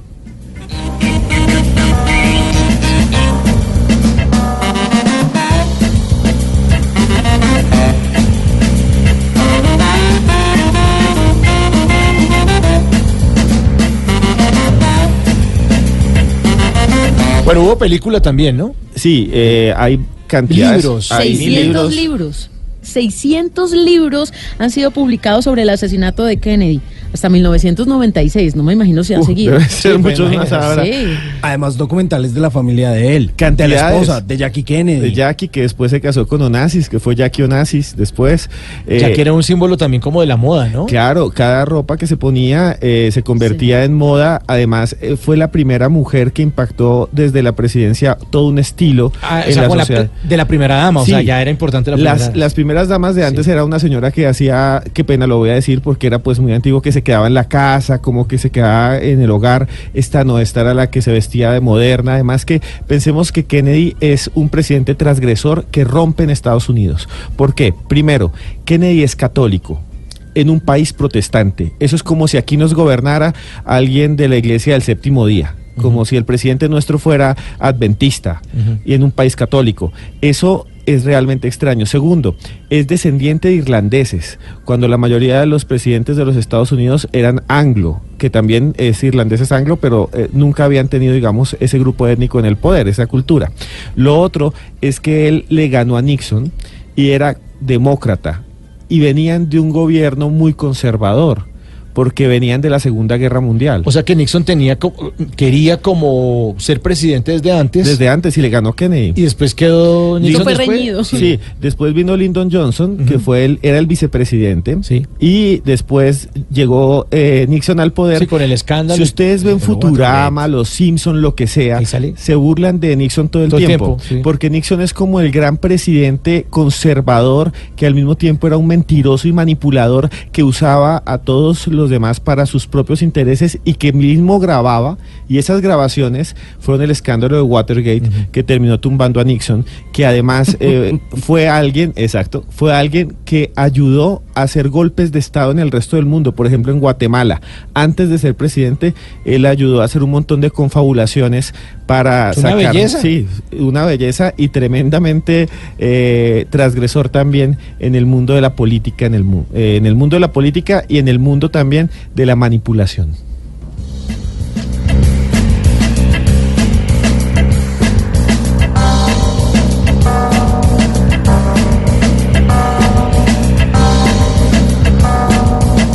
Pero volvamos, Esteban, a Kennedy. Vea. Que le dio el nombre de un barrio en Bogotá. Sí, de una localidad. porque vino. Porque vino. Kennedy estuvo en Colombia. Sí. Kennedy estuvo y puso la primera piedra del barrio Kennedy. Y no solo hay en Bogotá, eh, también hay Ciudad Kennedy en Bucaramanga, porque él tenía una política que se llamaba la Alianza del Progreso, o la Alianza para el Progreso. Cuando se terminó la Segunda Guerra Mundial, lo voy a contar muy rápido, a Europa le hicieron algo que se llama el Plan Marshall que fue que reconstruyeron. Estados Unidos le dio plata a Europa, se la prestó y se reconstruyó Francia y eso. Los países latinoamericanos dijeron, queremos nuestro propio plan Marshall. Entonces Kennedy armó después lo que se llamó la Alianza para el Progreso y dieron dinero y se construyó Ciudad Kennedy en Bogotá sobre un humedal y sobre el antiguo aeropuerto de, De techo. techo, sí. Y entonces, bueno, ese fue Kennedy. Pero bueno, vámonos ahora sí a, cosas más interesantes que estas historias, porque hay algo que realmente ustedes los va a dejar impactados. Quiero que escuchen esta voz. Van a escuchar una voz, va a hablar en inglés, y pónganle cuidado a la cadencia, al acento, a lo que quiere decir. Tal vez no la entiendan, pero concéntrense en el sonido que da esta voz. The following was recorded on August the 17th, 1963 by William K. Stuckey in New Orleans, Louisiana.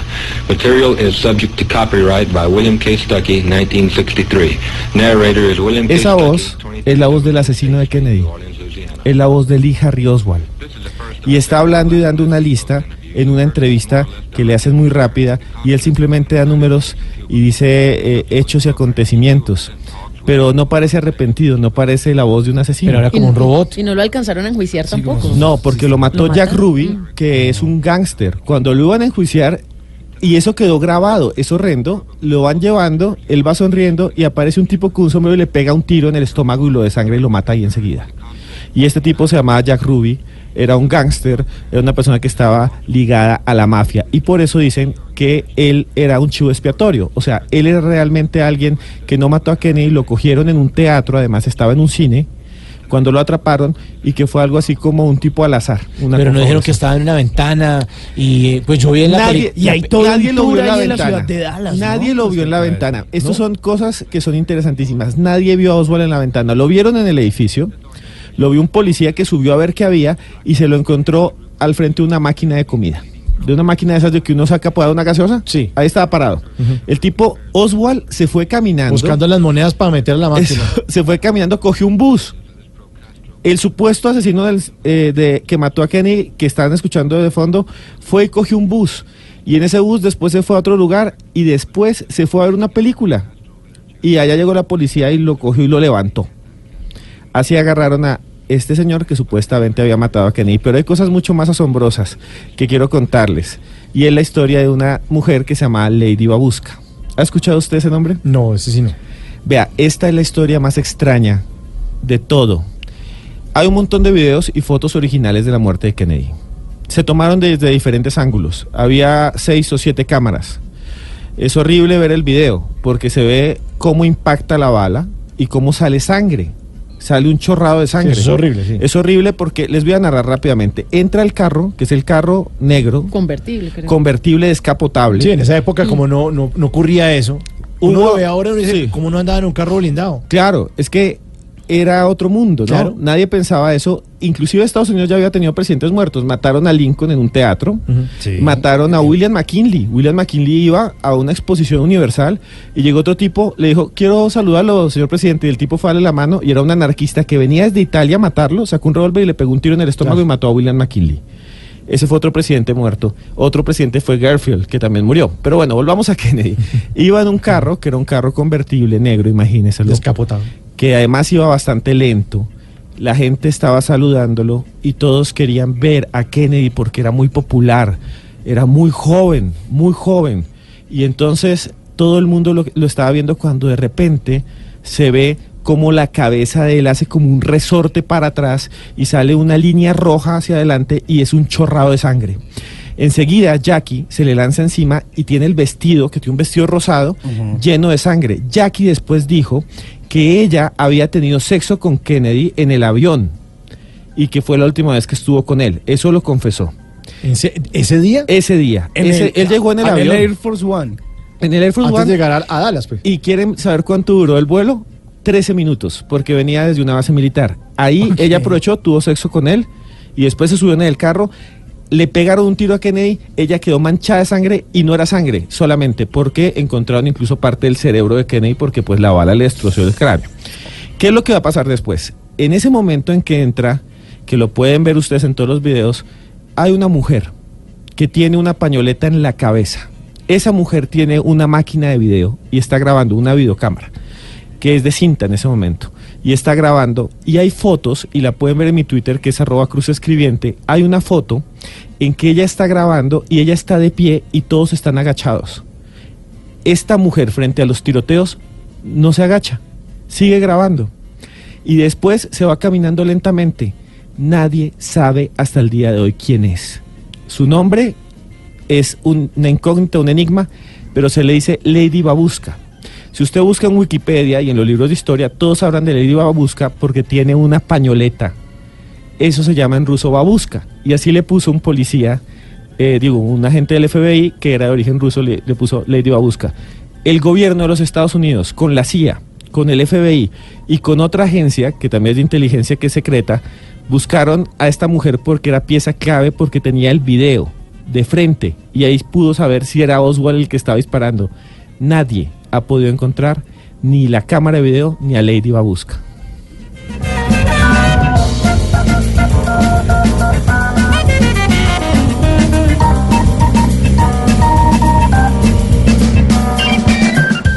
Mucho se ha hablado también, señores que me están escuchando, de que Kennedy tampoco era perfecto, es que era un ser humano, como usted y como yo. Si tuvo sexo en el avión, pues es algo normal que hacemos todos los seres humanos. Con su esposa, se- no, no, no, no, ¿Sexo Yo no he tenido avión? sexo en un Yo avión. tampoco. Bueno, yo tampoco. Empecemos, no porque, fantasía, empecemos ¿no? porque aquí ninguno tiene avión privado. Ah, menos mal que yo pensé que ibas a decir que nadie tiene tiene sexo. No, no, no es friega. Bueno, avión propio. ve ahí está. ¿Y mi cama suena? Bien, pero... así. Caro- Karol G, Ojalá ¿no? sí, Mejor lo, lo- artista. lo que suena así es mi nevera. Pero bueno, entonces, rápidamente, el asunto es este. Jackie había estado en problemas con Kennedy, con John Fitzgerald Kennedy, el presidente, su- la primera dama, y tenía, eh, ella decía que a veces dormía en una habitación aparte en la Casa Blanca. ¿Por qué? Porque Kennedy, por eso comencé diciendo que era humano, porque aparentemente tenía amantes. Y una de las amantes, una de las más famosas, dicen, era Marilyn Monroe. Muchos dicen que Marilyn Monroe no murió de sobredosis, sino murió asesinada porque sabía cosas de Kennedy. Y hay gente muy seria que dice que eso fue así, incluso con elementos de autopsia. Entonces, ¿qué es lo que hace que pensemos o que la gente piense que él tenía una historia, un afer, un amante, una remuesco, un amancebamiento o lo que sea con la señorita Marilyn Monroe? Pues es lo siguiente. El 19 de mayo de 1962 se realizó el cumpleaños de Kennedy en el Madison Square Garden de Nueva York. Y ahí llegó el presidente Kennedy, todos lo aplaudieron, todos eran los invitados y vino Marilyn Monroe a cantarle el cumpleaños. Y ella creó una canción especial, una canción que hoy en día está en todas las películas que hablan de Kennedy, incluso en otras. Incluso en series como Breaking Bad. Y en esa serie también la muestra en un momento muy especial, pero bueno, ella viene a cantar esta canción con un vestido que va a ser muy famoso, que es de lentejuelas, y además, escuchen bien eso, ese día, ella, la primera dama, Jackie Kennedy, la esposa del presidente, le preguntó, ¿quién va a cantar? Porque eso lo dice en sus memorias. Y le dijo, Marilyn Monroe me va a cantar el cumpleaños. Ella dijo, yo no voy. Y ese fue el único cumpleaños en el que no estuvo la primera dama, y la voz de Marilyn Monroe sonaba así. Punctual.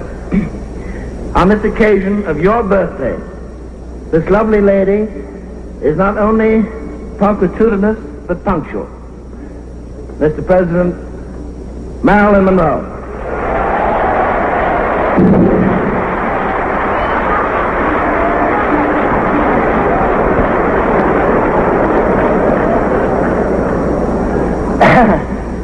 A woman about whom it truly may be said she needs no introduction. But let me just say, Ahí lo están presentando. Está el presentador. Ahí están escuchando cómo van a presentar a Marilyn Monroe. But I'll give an introduction Eso fue en el. Madison Square Garden, ¿no? De Nueva, Nueva York. Lleno de Ah, gente. yo pensé que ha sido la Casa Blanca. No, porque no cabían. Y todos querían ver a Kennedy.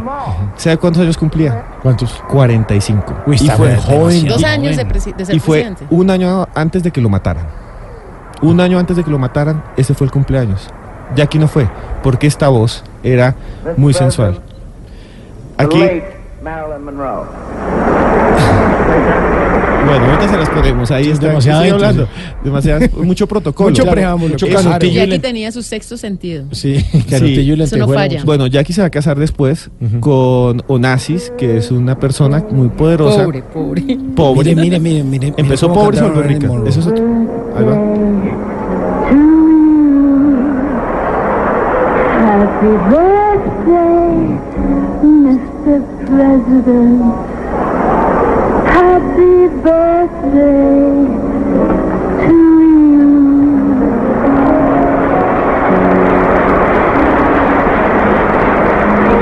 Y aquí la gente quejándose porque va Maluma a la Casa de Nariño. Bueno, Marilyn Monroe era un icono sexual, pero Maluma también. brutal, sí. pero este, sí. Este, eh, Ay, no. Esas comparaciones. Pues, ¿yo, yo qué hago? Son noticias. son Sería da- como de la son- época Carol G, más o menos. Ah, por eso fue que se tiñó el pelo. Claro, son datos, hay que Claro. darlos. Happy birthday.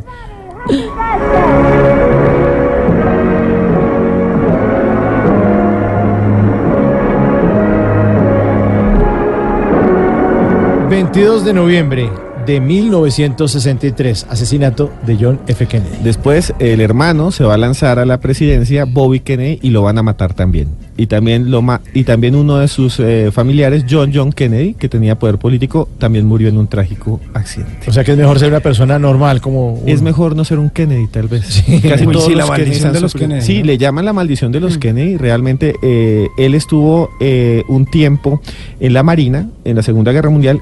Kennedy era un soldado normal, o sea, se fue enlistado normal. Y muchos dicen que de ahí viene una maldición, es una, una historia bastante compleja.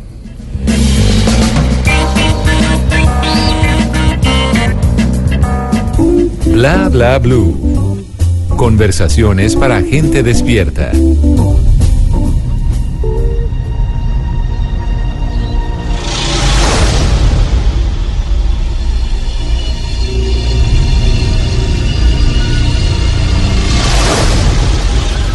Everything the light touches is our kingdom.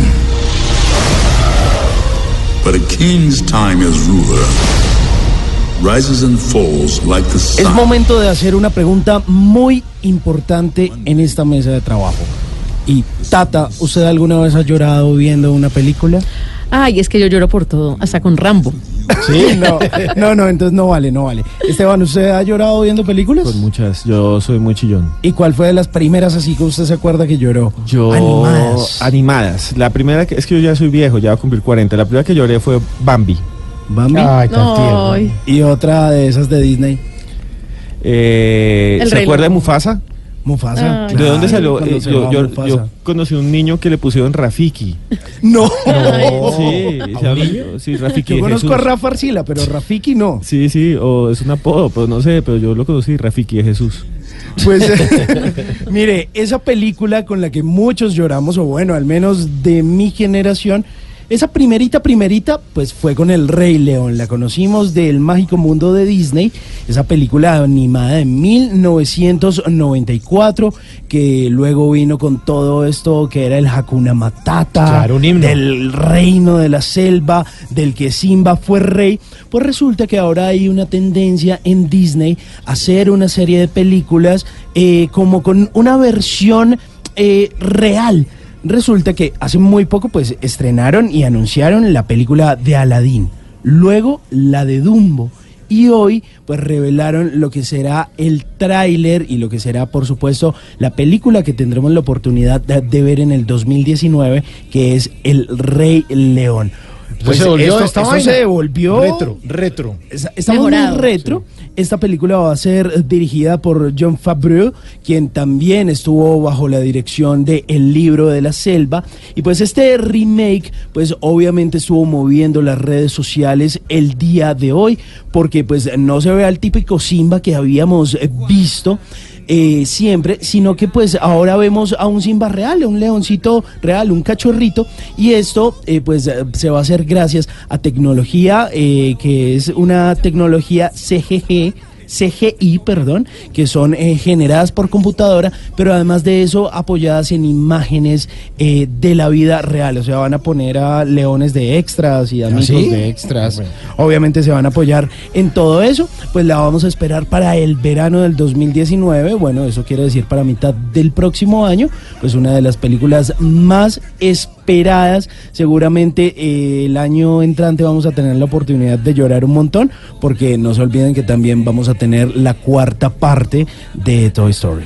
Después de Nos volvemos a 25 años vimos el tráiler y estamos llorando hoy. Sí. Después de 25 años. Tendencia mundial, además. 1994 se estrenó El Rey León. Yo creo que lo que uno lo hace llorar es que han pasado 25 años y uno ya está aquí Ya más está viejo. cucho, más bien. Más cucho, pero, pero hay un dato interesante que quiero decir rápido del Rey León. Eh, ha sido muy controvertido, fue muy controvertido el Rey León porque eh, existió una animación japonesa de un eh, muy famoso dibujante que se llama Osamu Tezuka.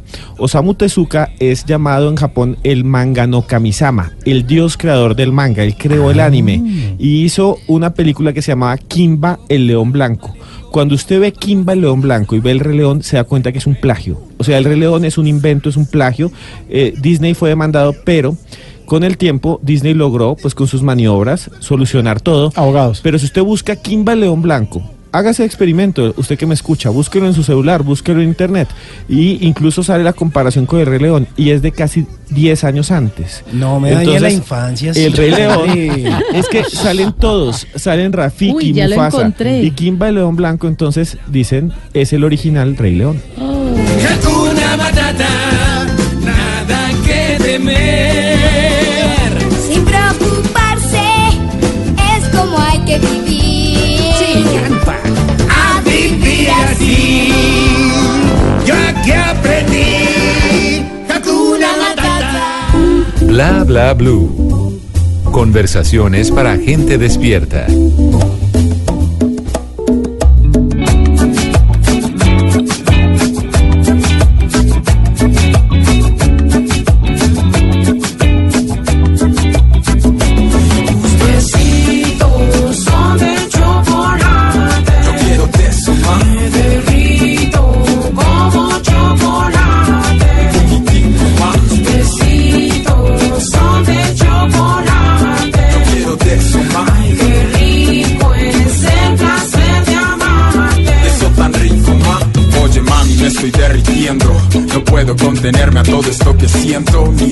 Se desborda porque esto está hirviendo. Y siento que resbalo cuando me caliento. Pero quiero empalagarme de esto tan sabroso. Combinar nuestras sustancias es tan hermoso. Mi consumo de calorías es delirante. Tu aroma lo ha elevado como nunca antes. Sabes que pudiste dar la torta al resto, pero solo yo merezco la cereza que adorna el centro. Afrodisíacos este encuentro, los ingredientes nuestros cuerpos. Son de 11 de la noche, 48 minutos, continuamos en Bla Bla Blue y hablamos de chocolate, esta canción buena de profetas. Qué bueno es profetas, ¿no? Y además no son profetas en, en- en- ¿cómo es? En su propia tierra. Ellos hacen Sí. conciertos en Europa, son famosísimos y aquí no pegan tan duro, aquí funcionan otros géneros. El nombre les quedó bien puesto. Sí, Nadie es profeta en su tiempo, tierra. en su tierra. en su tierra. Hay récord Guinness de, chocola- de la chocolatada más grande del mundo. La chocolatada más grande del mundo. Sí, mire, este récord lo tiene México con 2016 personas bebiendo de manera simultánea esta bebida que es a base de cacao. Y ahora en Colombia, pues se le quiere arrebatar a México ese título de ostentar pues la chocolatada más grande del mundo y esto se va a llevar a cabo en la primera edición del Choco Show. Sea, Choco vamos a ir a Show. comer Choco Show. Choco Show. El Empieza Choco Show. mañana. Así empieza mañana. Del 23 al 25 de noviembre, todos están invitados a Corferias. Entradas desde 5 mil pesos, 10 mil Ah, pesos, o está sea, no está, no está costoso. Y pueden encontrar de todo un poquito. Taller chocolatero, vienen chefs, e incluso el de México, que Alan Ok. creo que se llama, que es el wow de la, de la escena. de la chocolatería. Sí, Hay él gente es, que es especializada, Espinosa se sí, llama. que es especializada en eso, o sea, solamente hace cosas de chocolate, es increíble. Y hay un- tiendas de chocolate maravillosas en el mundo. Bueno, hay cata especializada de chocolate, hay taller para niños, maravilloso también. El y Choco Kids, El Choco Kids, llama sí. Y algo, algo divertido y es explorar todos los sabores y las sensaciones, saberes y sabores del cacao. Eso me parece Mire, exquisito. no, es una maravilla. Le tengo un dato curioso. Mire, el 80% del cacao en el mundo, ¿sabe dónde se produce? ¿Dónde? Ah, De un, hay un dato, un país, un continente. Bueno, los veo como en, ah, África. En África. En África, Sí. señor Esteban, sí, señor. Y ese cacao resulta que lo transportan a Suiza, a Bélgica, a Francia, y luego dicen, ah, mire, aquí le tengo el chocolate suizo, el belga, el francés. Claro. Pero no, era chocolate africano. Claro, lo que pasa es esto. Europa no puede producir cacao. Nunca ha podido producir cacao. Nadie ha sembrado una mata, ni siquiera en invernadero, y ha podido producir. El chocolate suizo es porque allá hubo un señor de apellido Nestlé. Él se inventó el chocolate con leche. Y eh, hoy hay una empresa que se llama Nestlé, que es la más grande del mundo, pero hubo un señor de apellido Nestlé. Y él era simplemente un boticario, era un farmacéutico. Hizo la mezcla y puso la empresa y sacó las primeras chocolatinas. Eso fue apenas en el siglo XIX. Ahora, ¿el chocolate de dónde era? De México. Hay un pueblito que se llama La Venta en Tabasco, allá en México, los que nos escuchan, y los arqueólogos abrieron una especie de zanja y sacaron las primeras semillas de cacao que los seres humanos utilizaron y son de 1900 años antes de Cristo. O sea que el cacao tiene 4000 años con los seres humanos, pero solo llegó a Europa después del siglo XVI cuando vino aquí Colón y en su cuarto viaje llegó a Nicaragua y sacó unas pepas de cacao y se las llevó allá.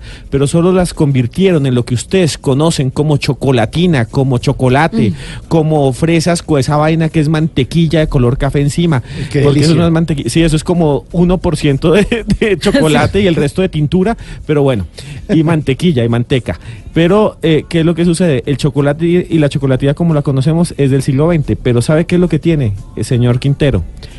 Tiene una cosa que se llama, y esto es muy interesante, se llama teobramina. ¿Sabe qué es teobramina o qué significa? ¿Qué significa?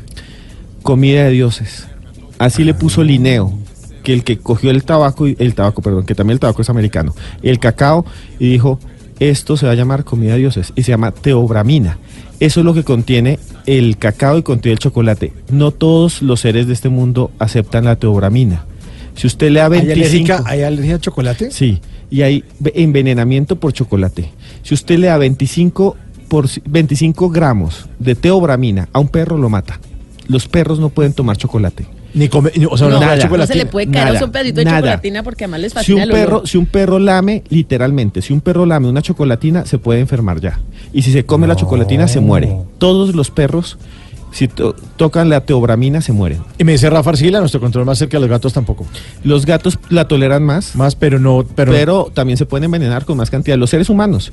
Hay gente que se ha muerto de comer chocolate, pero tiene que comerse una roba. Yo me muero de agroindustriales. las ganas Sí. de comer chocolate. sí, es delicioso. Y dicen que uno debería comer todos los días un chocolate. Claro que eh, los que nosotros estamos acostumbrados a comprar tienen una dosis muy pequeñita de cacao. Dicen que el buenísimo, el de los antioxidantes, el de las feromonas, el que no sirve para la salud, debe tener en el empaque el 65% de cacao, que eso no lo vemos muy es a muy menudo. difícil, es muy ¿Y difícil. es porque- difícil conseguir ese, ese cacao? ese Sí, chocolate? claro. La- el chocolate corriente, la chocolatina, la barata, Mm. la de 500 pesos, tiene por ahí un 10% de cacao. El resto es eh, maíz, ¿Azúcares? harina de maíz, azúcar, harina de maíz, eh, leche en polvo y eh, espesantes. Pero es delicioso. El Sí, Santander, por ejemplo, negro, es de los que viene más concentrado. Porque el chocolate negro es el más saludable. Si usted no se quiere engordar, O sea, puede el comer- amargo. usted Sí, puede el comer amargo. chocolate todo el que quiera. Pero tiene que ser chocolate negro y que tenga más cacao y no se engorda. Pero si usted se pone a comer ese tarro ahí, mantequiento, de, de- el que es más rico. Claro, entonces le va a salir una llanta. Pero bueno, hay una cosa, hay una cosa que es muy interesante con el chocolate, que tiene un efecto psicológico y uno físico. El psicológico es, como a los niños les dan chocolate desde pequeños, cuando hablamos de chocolate, el mundo inconsciente del que hablaba Carl Gustav Jung y que también hablaba Freud, vuelve. Voy a hacer un experimento con usted que me está escuchando para que vea cómo usted allá y yo aquí, en esta cabina, y usted donde esté, nos conectamos. Nos conectamos y nos acompañamos en la noche. Y somos uno en esta familia que se llama Bla Bla Blue. Usted le voy a decir varias palabras, también aquí al señor Quintero, aquí nuestra compañera. El lenguaje simbólico. Cuando yo digo una palabra, enseguida viene una imagen en nuestra cabeza. Entonces digo perro, perro, perro, todos vemos un perro en la cabeza, es automático. El perro que ve el señor Quintero es diferente al que, al que ve Simón. Perro. Un pug. Un pug. Perro. un San Bernardo. Eso es Tata, por- ¿qué perro que- Mi Tata. cocker. Su co- claro, porque el perro que uno ve está ligado con nuestra vida, Tata, con nuestra vida. El chocolate está ligado con nuestra infancia. Ustedes que están allá, escuchen mi voz, imaginen. Chocolate. ¿Qué ven? Mm. Chocolate. Seguramente ustedes ven una taza de chocolate y algunos incluso ven a su mamá, a su familia. Y el chocolate, dicen los psicólogos en sus estudios, nos recuerdan los momentos más bonitos de la infancia. Escuchen, chocolate.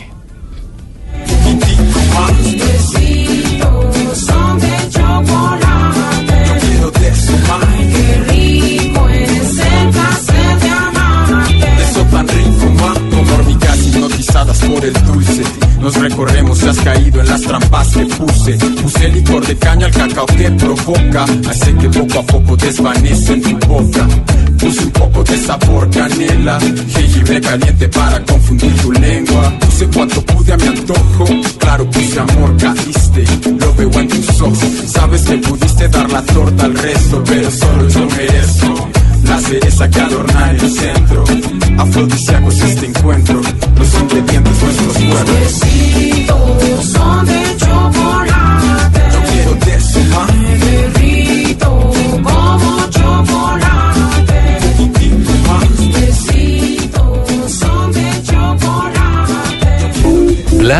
blue. Conversaciones para gente despierta. Amigos, familia, algo para compartir. Déjame robarte un beso. Lo único que falta es la música. Los viernes y sábados en la noche, Blue Radio pone el ritmo para disfrutar del fin de semana con la mejor música. Blue Música, fin de semana. Viernes y sábado por Blue Radio y bluradio.com. La nueva alternativa. Bla bla blue. Conversaciones para gente despierta.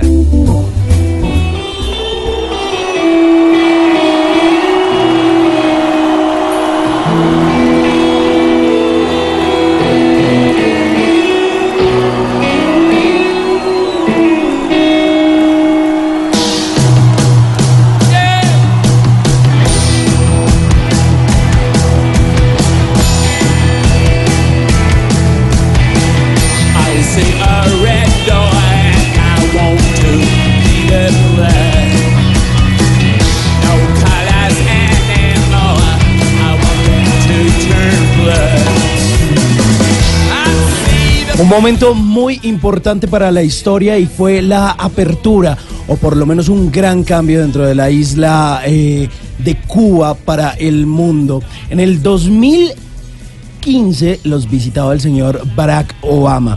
Era un cambio y todos los ojos de la humanidad estaban puestos en la isla.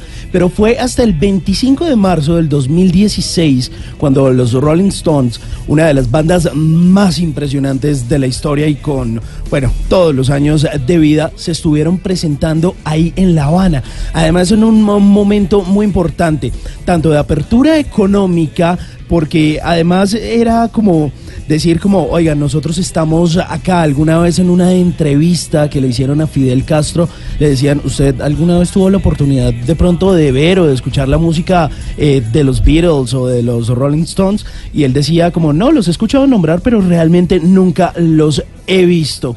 Y en otra entrevista que le hicieron en una gira que hicieron los Stones en Latinoamérica, le preguntaron a Mick Jagger el que opinaba de Fidel Castro y dijo que era una persona que admiraba mucho y lo manifestó en esa noche en la que se presentaron en La Habana un álbum que luego sale eh, al mercado, además eh, en versión de DVD, que ellos decidieron eh, llamar Habana Moon o como La Luna de Habana. Y esta canción, que es un clásico de ellos, que se llama Paint It Black.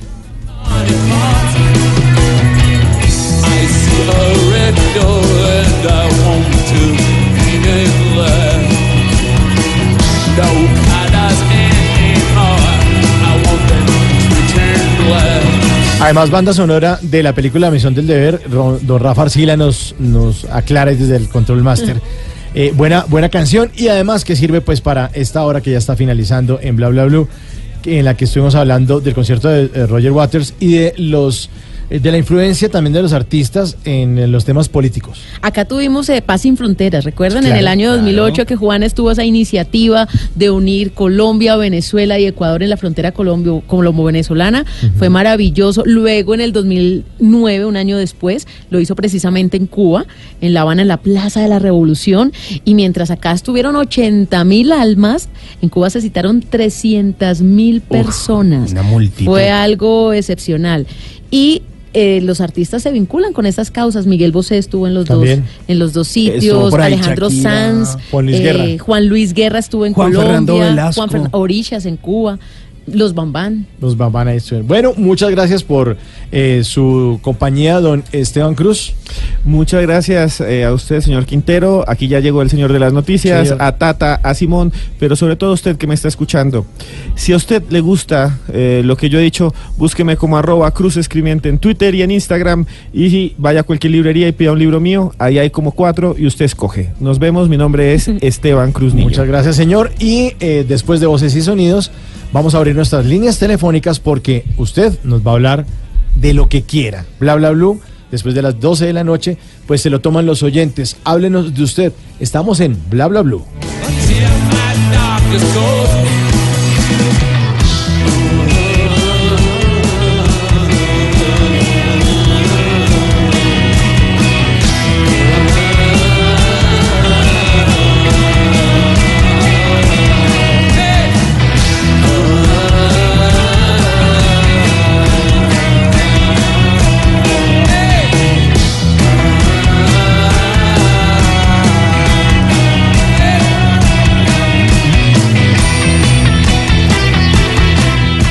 ¿Qué se requiere para una buena conversación?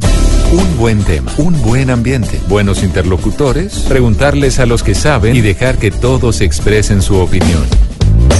Cada noche encontraremos los ingredientes necesarios para las mejores conversaciones en Bla Bla Blue. La manera ideal de terminar el día y comenzar uno nuevo. Bla Bla Blue. Conversaciones para gente despierta. De lunes a jueves desde las 10 de la noche. Blue Radio crece. Blue Radio y bluradio.com.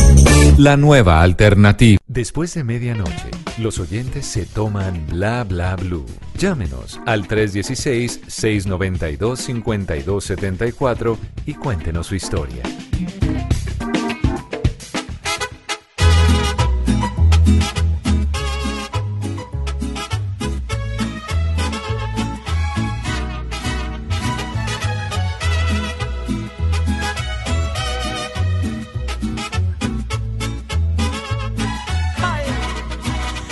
Trabaja hasta tarde para que ella no le falte nada. En su nido de amor ella lo espera enamorada. Él a veces se olvida de las fechas importantes. Las facturas no esperan y él siempre es muy responsable.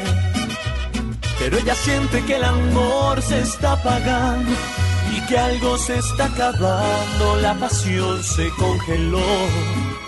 Y ella quisiera decirle, y ella le quiere decir, que le hace falta un beso, que le dé una rosa, que la haga sentir como cuando era su novia, que le haga detalles, que le hable de amor, que él conoce bien cómo ganar su corazón. que le hace falta un beso, que le dé una rosa. Sueña con que vuelen en su vientre mariposas. Ella tiene frío en su corazón, le hace falta un beso. Le hace falta amor, le hace falta amor. Oye, Alejo, nunca las entenderemos, pero las seguiremos queriendo. Ay, ay, ay.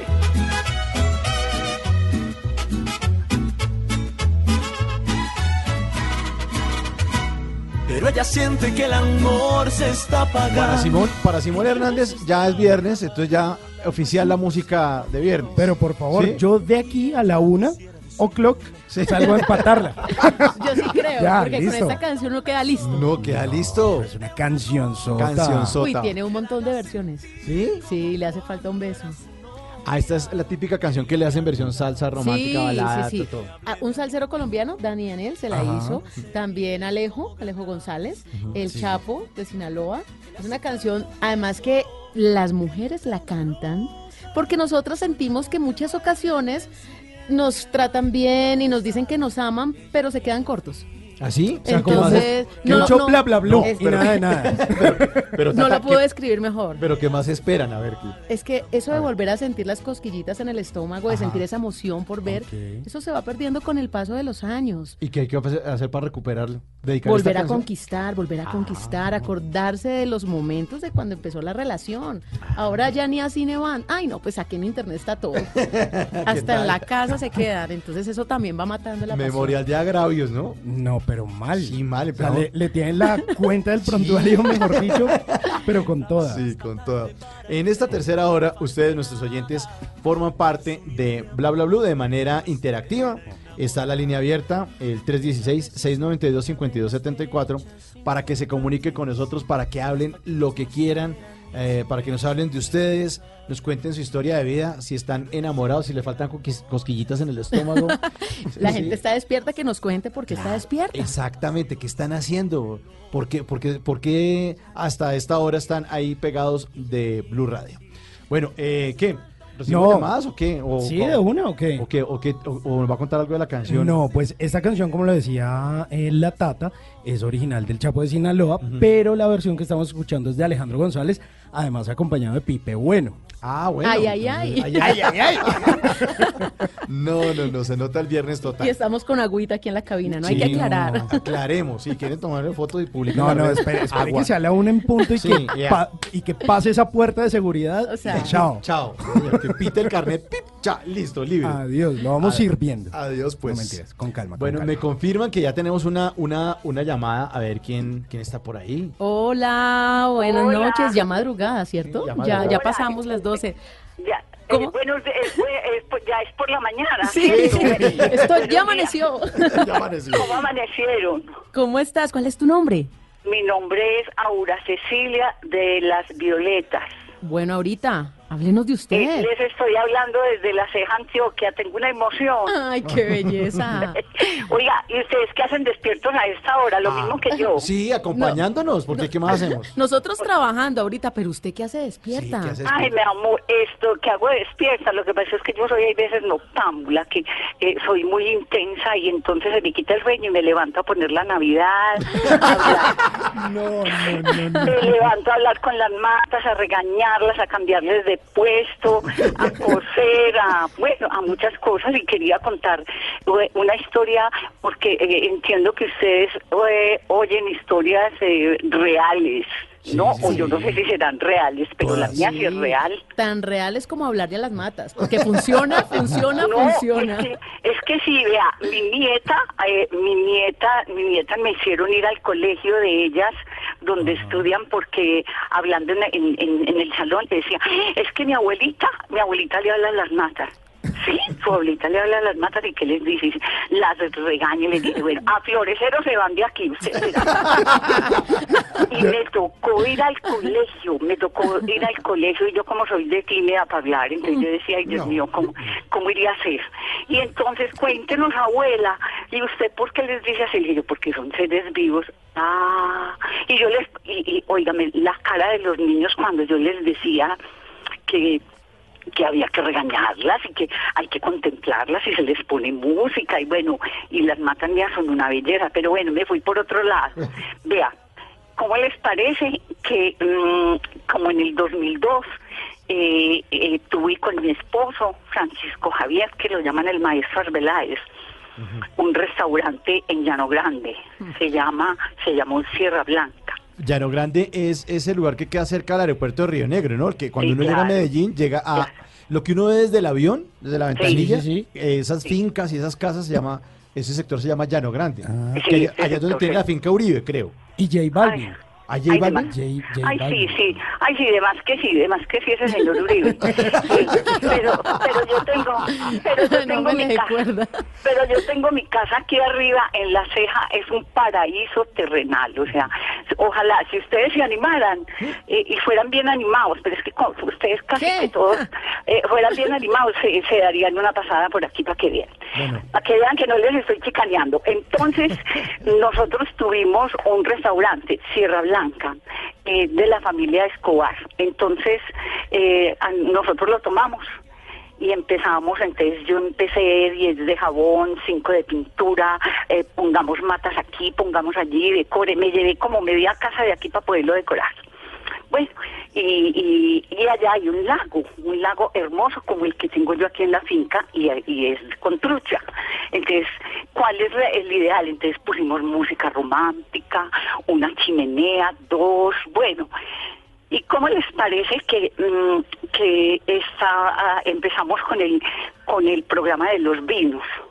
Y entonces la- la- el, el restaurante no se abría sino como los fines de semana. Y yo le dije a mi esposo, nada de fines de semana, descansemos el lunes, pero arrancamos desde el martes y, y- y la mejor publicidad es voz a voz. Bueno, empezamos muy bien y listo. Óigame, y un miércoles llegó una pareja. Ya íbamos a cerrar porque de, de martes a viernes es poquito y como no era con, con vida nocturna ni nada, sino muy, muy bien. Entonces, ¿cómo les parece llegó una pareja? Lo más divina, cogiditos de la mano, buenas noches, eh, ustedes nos pueden atender, ay, claro, con mucho gusto. Y entonces mi esposo es melómano, tiene una música, entonces era diplomático, y bueno. Entonces, ¿cómo les parece que se fueron para el lago? Como a las 7 de la noche. ¿Había lago en, en- en la casa, en el restaurante había lago? No, en el, el restaurante. Es que la parte de adelante es una construcción muy linda. Ya la tumbaron, desgraciadamente. Tumbaron eso. Pero al interior es un lago más o menos de 7 metros alrededor. Uy. Y entonces nosotros en sitios del lago poníamos mm, una especie de fogatas, ¿sí? bueno, entonces ellos dijeron que querían ir a darle la vuelta al lago. Y entonces, ah, bueno, allá darle la vuelta al lago. Y yo mantenía mantas porque hace mucho frío, sombreros, bueno, mejor dicho.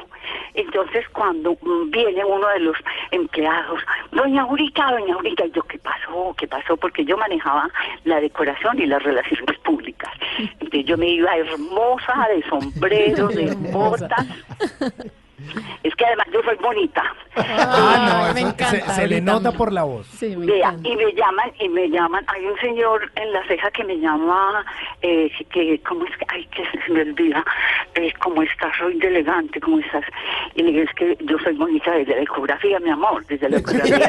Venga, ahorita. Mi mamá, mi mamá sabía, sabía que, cómo iba a ser. ¿Qué pasó en ese lago que estamos No, intrigados? en ese lago, ¿cómo le parece? Cuando me llama el empleado, doña Aurita, y yo, ¿qué pasó? Ay, yo dije, ay, se tiraron al lago.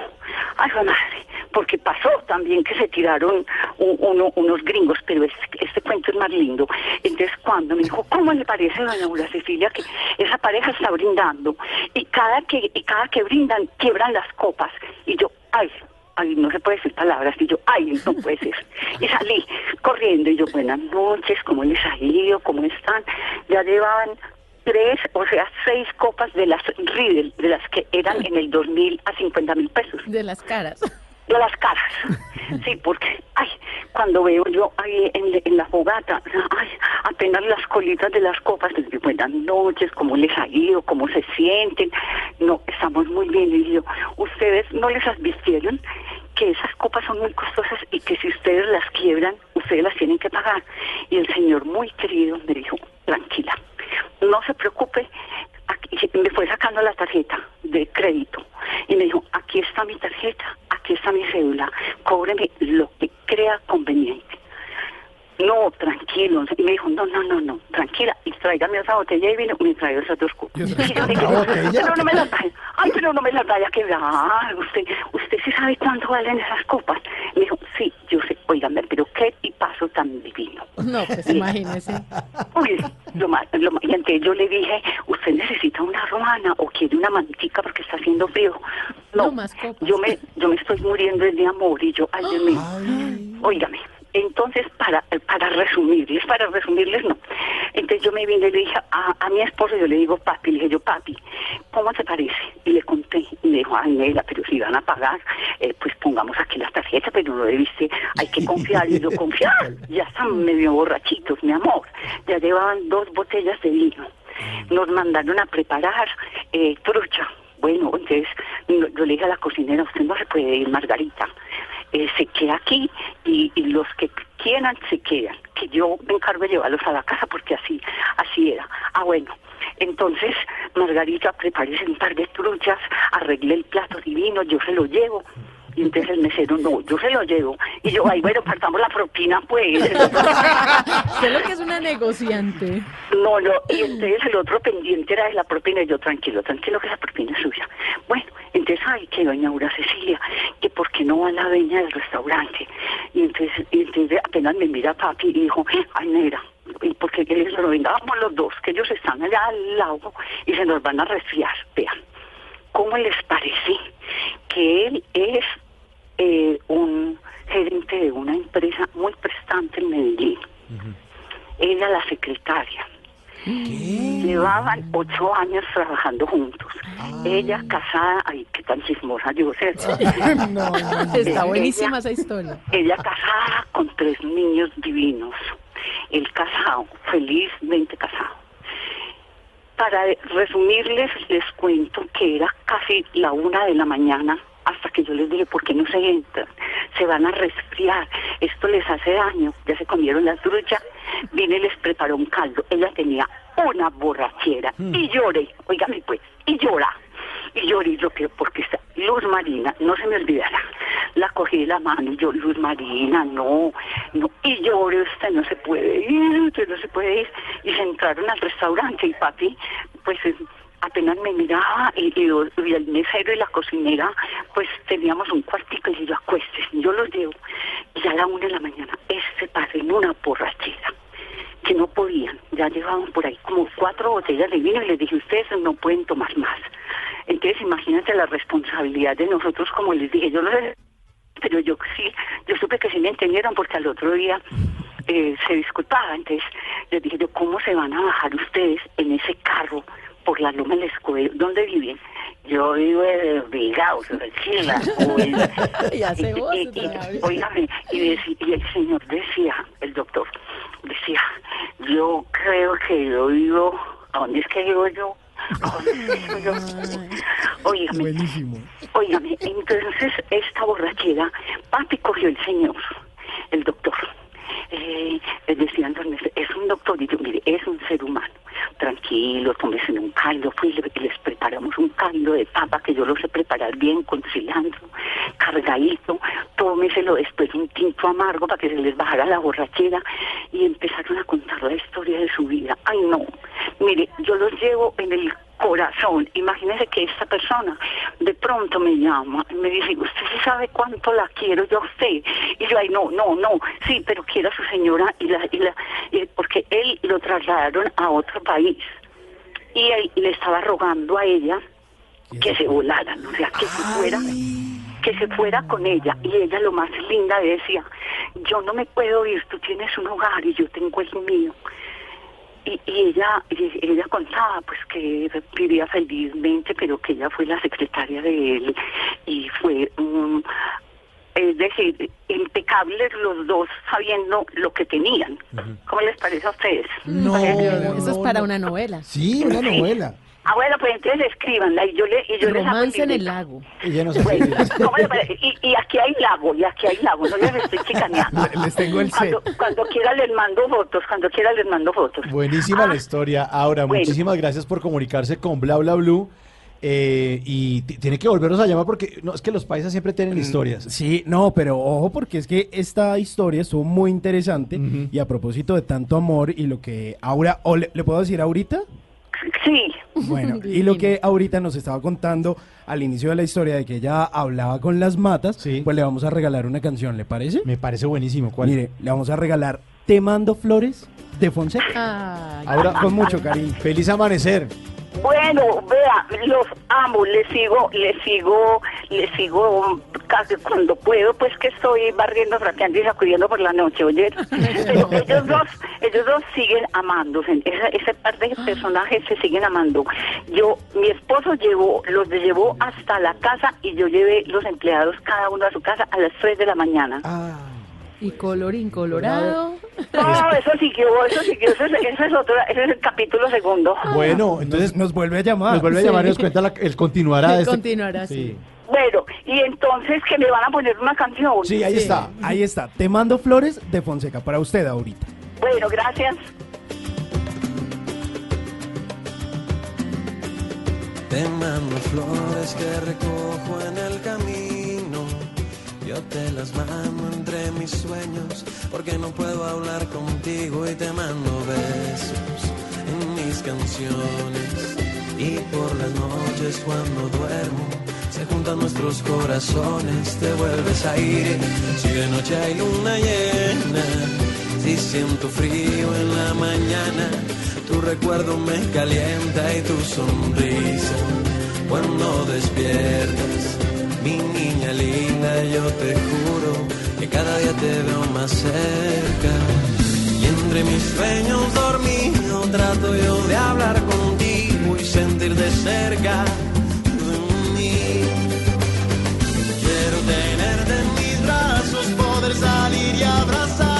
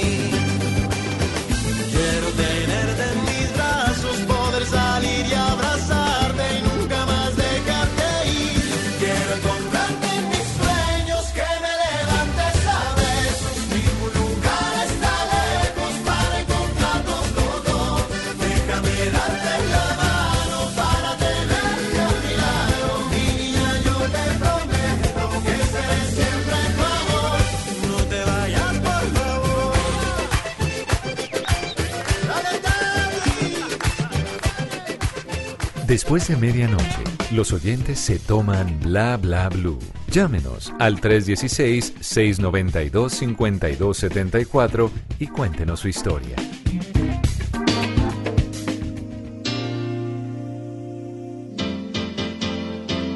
Pavel, ¿qué hora es?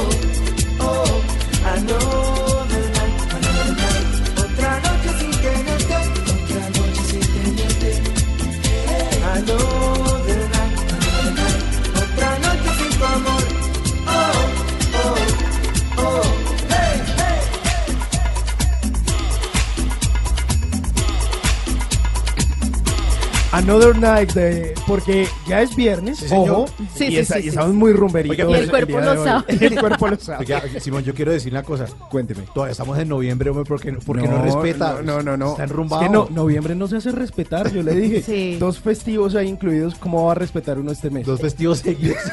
Ya todo está en modo Navidad, ¿no se han Ya, dado cuenta? todo. Balcones, almacenes, todo. centros ¿Se comerciales. ya hizo arbolito, Tata? La verdad, este fin de semana, este fin de semana me pongo juiciosa, porque con estos puentes está un poquito perdida. Oiga, y usted está de Black Friday, está dando promoción de música tropical para favor, para no, rumbear. no, es que hoy estoy, soy, soy sabroso, dirían por ahí. ¿Cómo Está estoy de- guapachoso. ¿Cómo estoy de sabroso? Estoy sabrosito. Pues mire, esta canción, un merengue de una de mis, eh, no sé, canciones favoritas de los 90, podría decir, Sí. que se llama Another Night, y un álbum del año 1993 que se llama In the House. In the house. In the house. In the house. Estamos acá. Proyecto 1 in the house. Oye, estábamos aquí hablando fuera de micrófonos y queremos contarles a nuestros oyentes de cómo era el proceso en los años 80 eh, para eh, ¿La conquista? conquista, eh, eh, sí, eh, eh, Es que primero fue la salsa, es que primero fue la salsa que el merengue. Ajá. Pero la salsa tenía un problema y es que la primerita salsa que todos eh, conocimos acá en Colombia era la salsa para el bailador. Entonces el que sabía bailar salsa pues la hacía, pero generalmente en muchas ciudades de Colombia no había llegado la salsa, como en Bogotá, por ejemplo, en la costa caribe colombiana y en todo el Pacífico pues la salsa triunfaba. Llega el merengue a desplazar la salsa en esos momentos. sí, años 80. Y entonces, claro, la gente ve que es más fácil bailar merengue que salsa Pues y que claro, además se puede dedicar. No, y además, sobre todo nosotros los rolos que bailamos. y uno de Bogotá, ¿no? Que se perdían, que eran un No, poquito sorditos. No, no, no, uno no puede masticar chicle y bailar, Bail- bailar salsa porque se, Bailaban salsa con audífonos. Sí, Era otra cosa. Se cae, se cae uno. No, y además porque los- lo- yo por lo menos de rolo yo me muevo, se mueve más una voz ante un masato. Porque ese tullido. Entonces, claro, cuando llegó el merengue, cuando llegó Wilfrido Vargas, cuando llegó el jardinero, eh, las chicas del CAN, eh, los vecinos de Nueva York, Johnny Ventura, Johnny Josie Ven- Esteban y la Patrulla Patrulla 15, 15. o sea, entonces era la música para bailar y para empezar a bajar la mano, porque uno bailaba Sí, sí, sí, con sí, sí. La, la- la manito de uno. Usted la- se la ponía primero como en la espalda. Sí, pero la izquierda, la izquierda del hombre, arribita, y la derecha de la mujer, arribita. Entonces Ok. uno iba bajando esa mano derecha de la mujer suavecito y de vueltas y de vueltas, y ellas la mano para arriba y uno para abajo, para arriba Ok. y para abajo. Cuando ya dejaban la que, o sea, Sí, ponían la era- mano donde ya- la espalda pierde su bonito nombre.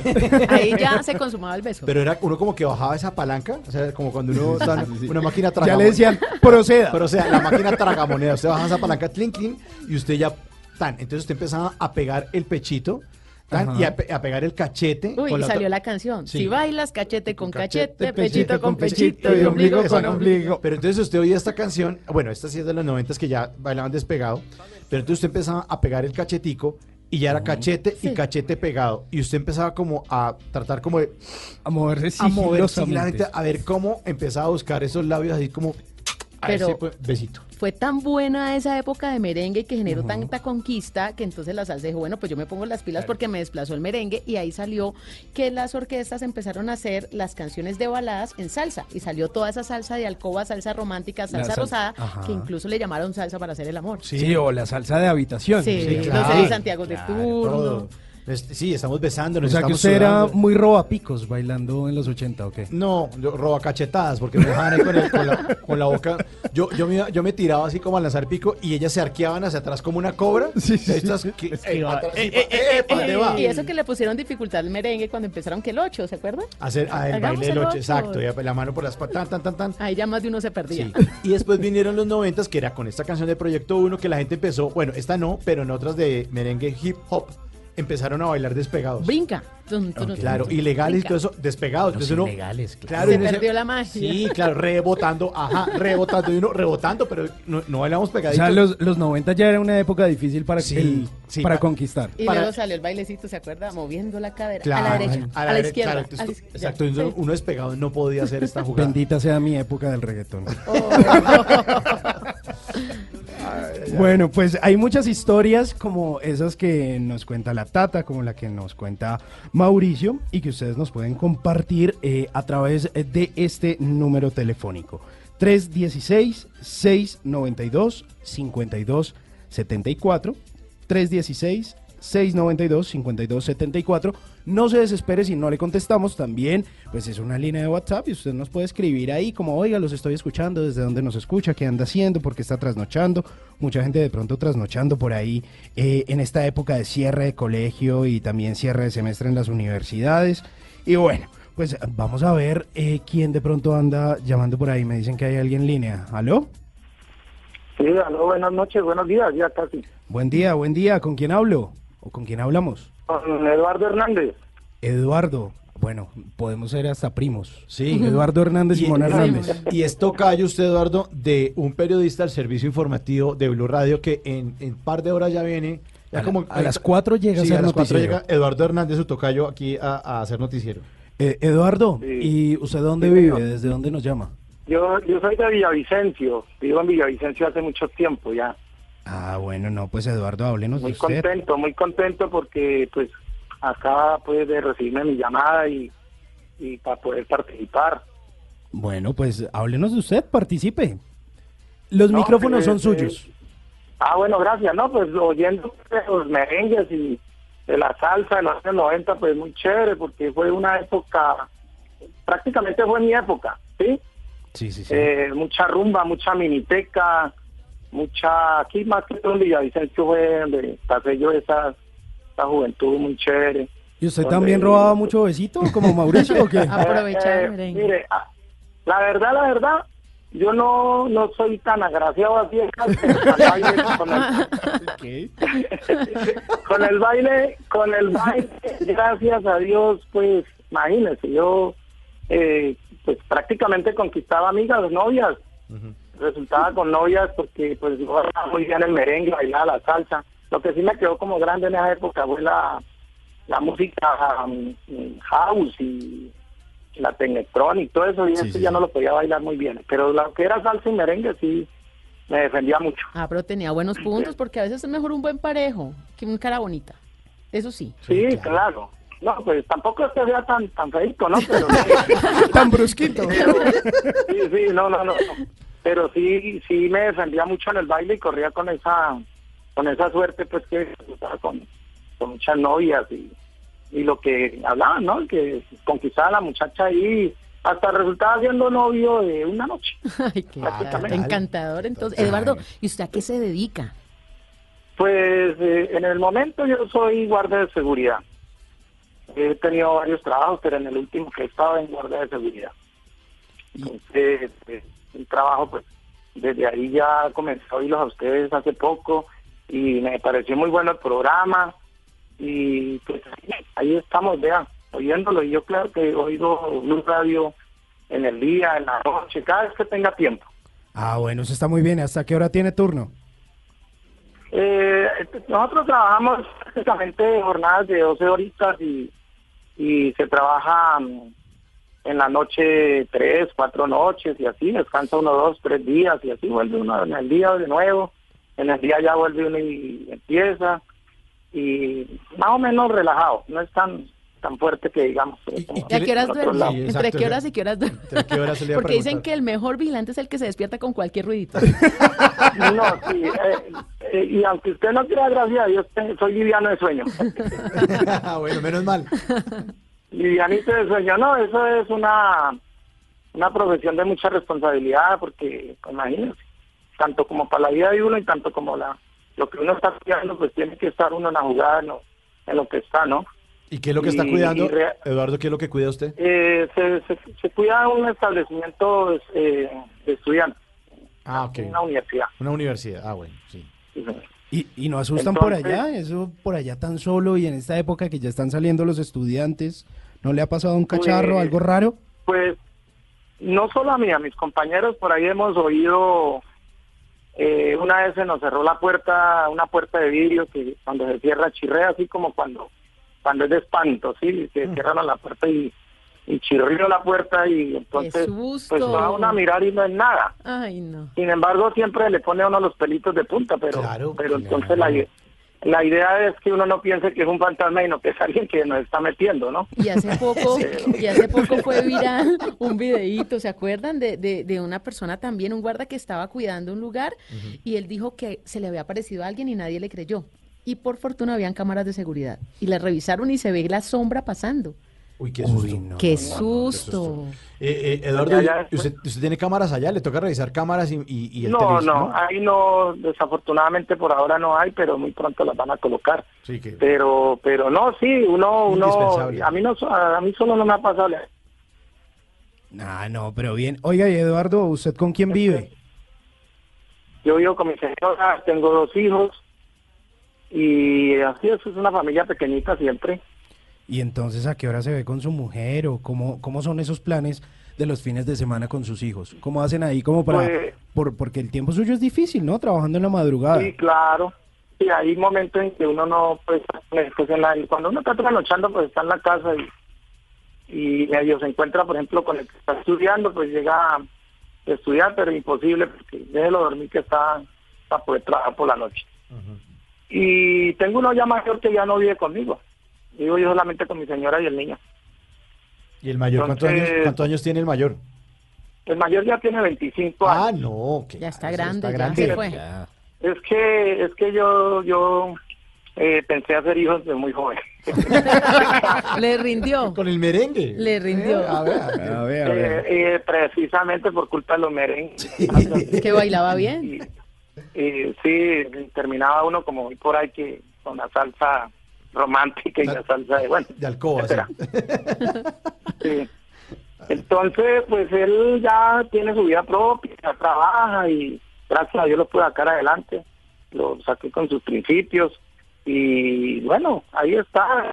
Pues está joven también, está disfrutando la vida y pues no falta el consejo de las cosas que uno ya ha pasado, pues darle los consejos a él para que no le vayan a pasar, ¿no? Eso es verdad, transmitir esa experiencia, porque es para uno de papá, eso es una satisfacción muy grande, esa voz de tranquilidad que tiene Eduardo de saber que hizo la tarea con su hijo ya de 25 años, con esos valores, con esos principios, eso a uno de papá lo reconforta demasiado. Sí, claro. Sí, muy contento porque, pues, gracias a Dios no me salió delincuente ni nada de esas cosas, ni con vicios.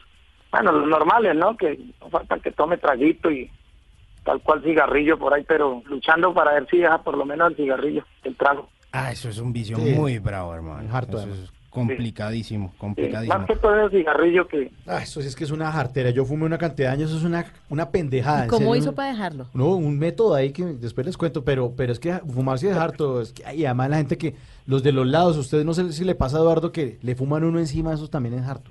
No, no, eso es aburrido, sí, claro. Aburrido, sí. Yo por lo menos le digo que o que se retire un poquito o me quito yo de ahí por, Sí. o por respetar, ¿no? La ropa fumador le huele y todo, y el fumador siempre se para donde está con el, el- el grupo y la visita y tal, Sí, porque sí, tiene sí. que salirse a fumar. Eso es hartísimo.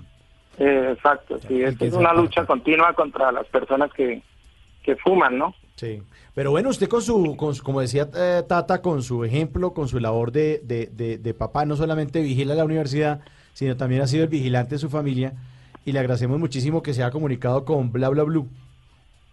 No, a ustedes, gracias a Dios que me pude comunicar con ustedes y para poder contar una parte de la vida de, de una persona común y corriente, ¿no? Y pues ahí escuchándolos, escucho prácticamente casi, pues no todo el tiempo, pero sí una parte, un 70% de la emisora en el día, lo que tiempito que me queda. Muy chévere, Eduardo. Le mandamos un abrazo y nos complace Gracias. mucho que nos esté oyendo porque nosotros, la labor nuestra aquí es hacer un trabajo para ustedes, para los que están a esta hora pegados a Blue. Muy bueno, muy bueno. Muchas gracias y ojalá pues sigamos luchando por esta paz de Colombia y, y, y, y por dejar esa polarización y que sigamos adelante con nuestra Colombia querida. Dios los bendiga a ustedes. Muchas gracias a todos los oyentes. Bueno, muchas gracias. Y ahí le dejamos el merengue para que baile con la escopeta.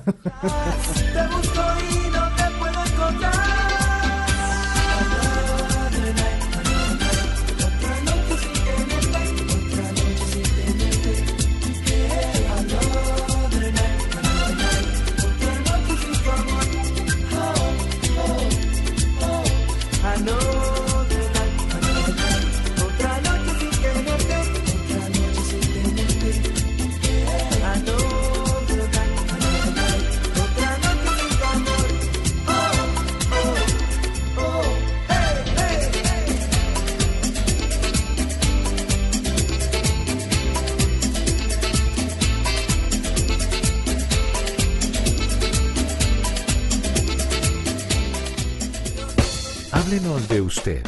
Llámenos al 316-692-5274 y cuéntenos su historia.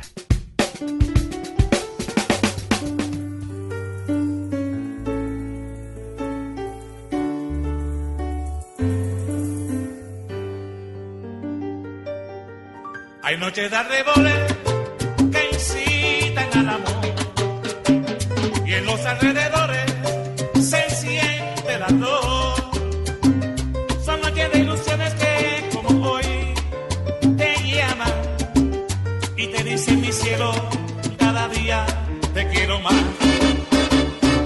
Hay noches de arreboles que te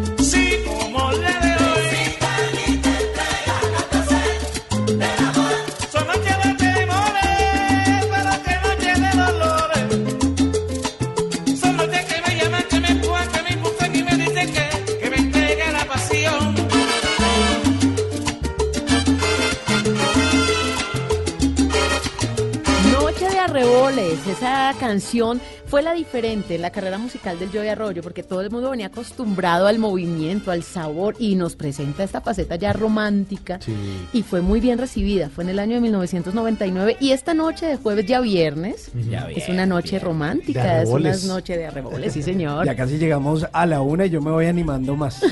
Está buena la música. está Yo no buena. sé, yo no he descifrado a Simón si está con muchas ganas, así como entonado que uno llama, o está en un despecho, o en un No, no, no, desparche. No, no, no, no. Yo creo que más bien en un desparche, pero tremendo. Buscando plan, de pronto si me quieren No, invitar a hacer algo, pues más yo de digo, uno, listo. más de uno anda hoy seguramente. despierto, Claro. precisamente porque no encontró nada más, no, no le salió a nadie. no me salieron. Lo dejaron en visto. Lo No, dejaron Sí. en visto. Sí, no, no, pero ese no fue el caso. Hoy. Hoy no me han dejado en visto. Bueno, bien, 316-692-5274 es nuestra línea de bla bla blue en esta tercera hora eh, de nuestro programa para que ustedes llamen, cuenten lo que quieran, hablen de lo que quieran, que aquí lo estamos acompañando.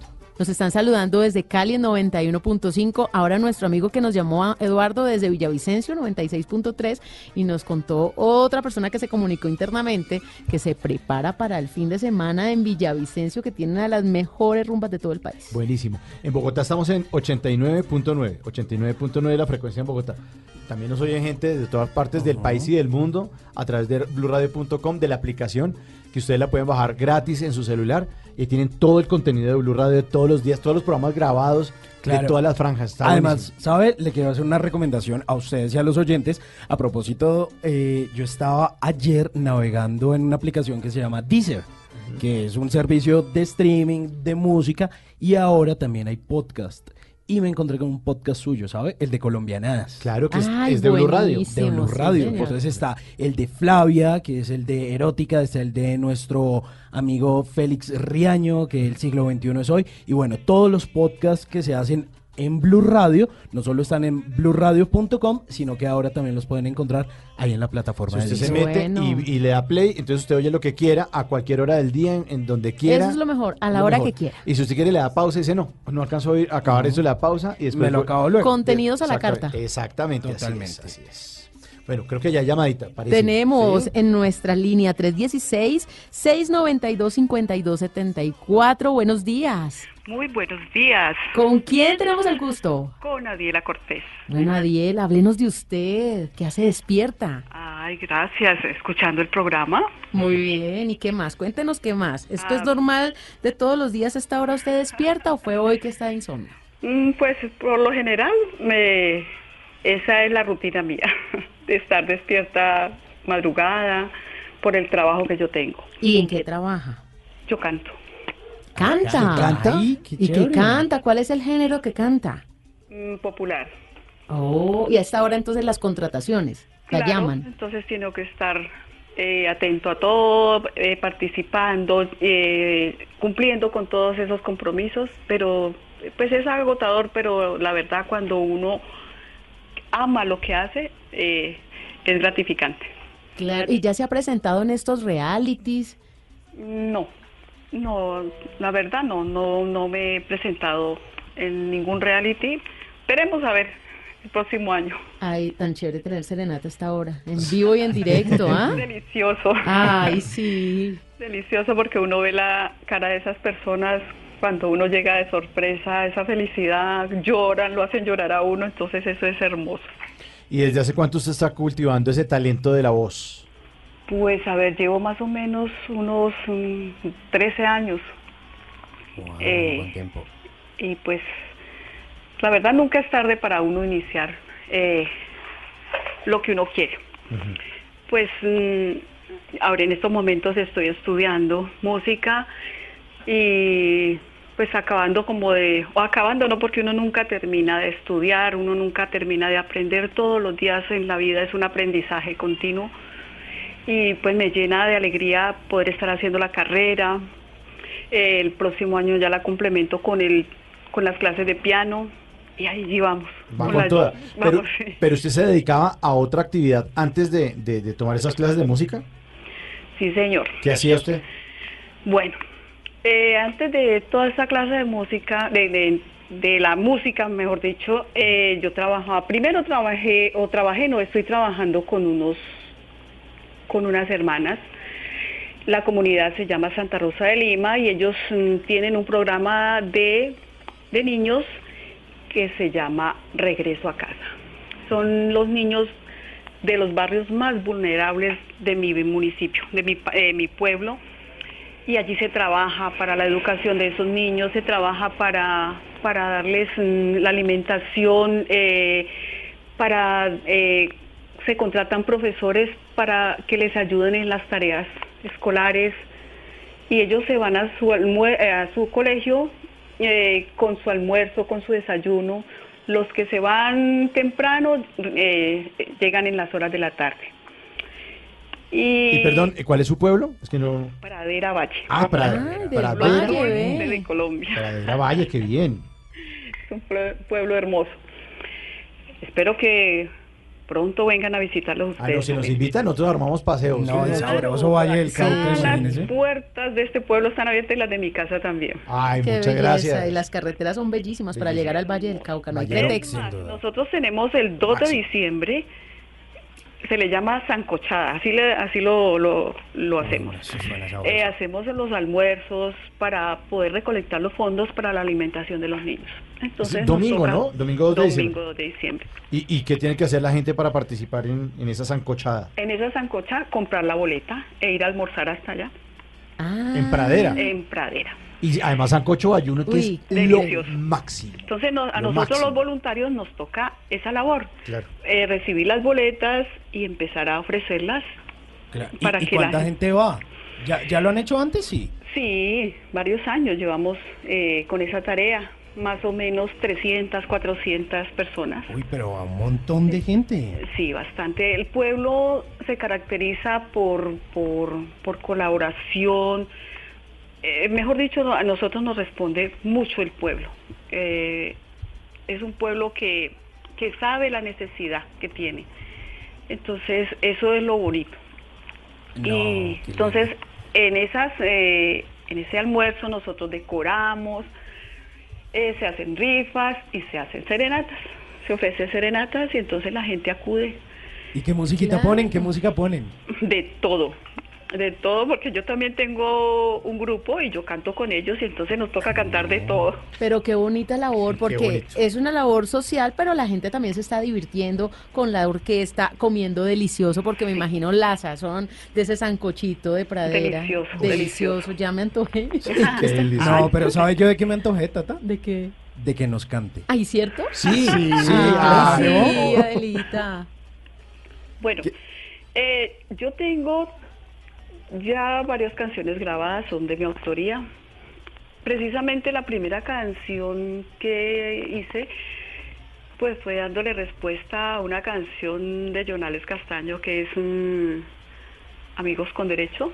Ah, y entonces yo la escuché, escuché varias veces y yo eh, escuchaba que las mujeres la cantaban como con... Como Yo con decía, mucho ánimo. Uy, no, pues ese, qué ánimo, ¿no?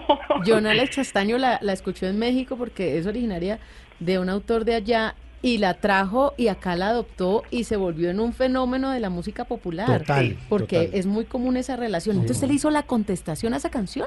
Yo hice la contestación a esa canción. ¿Y cómo, cómo dice?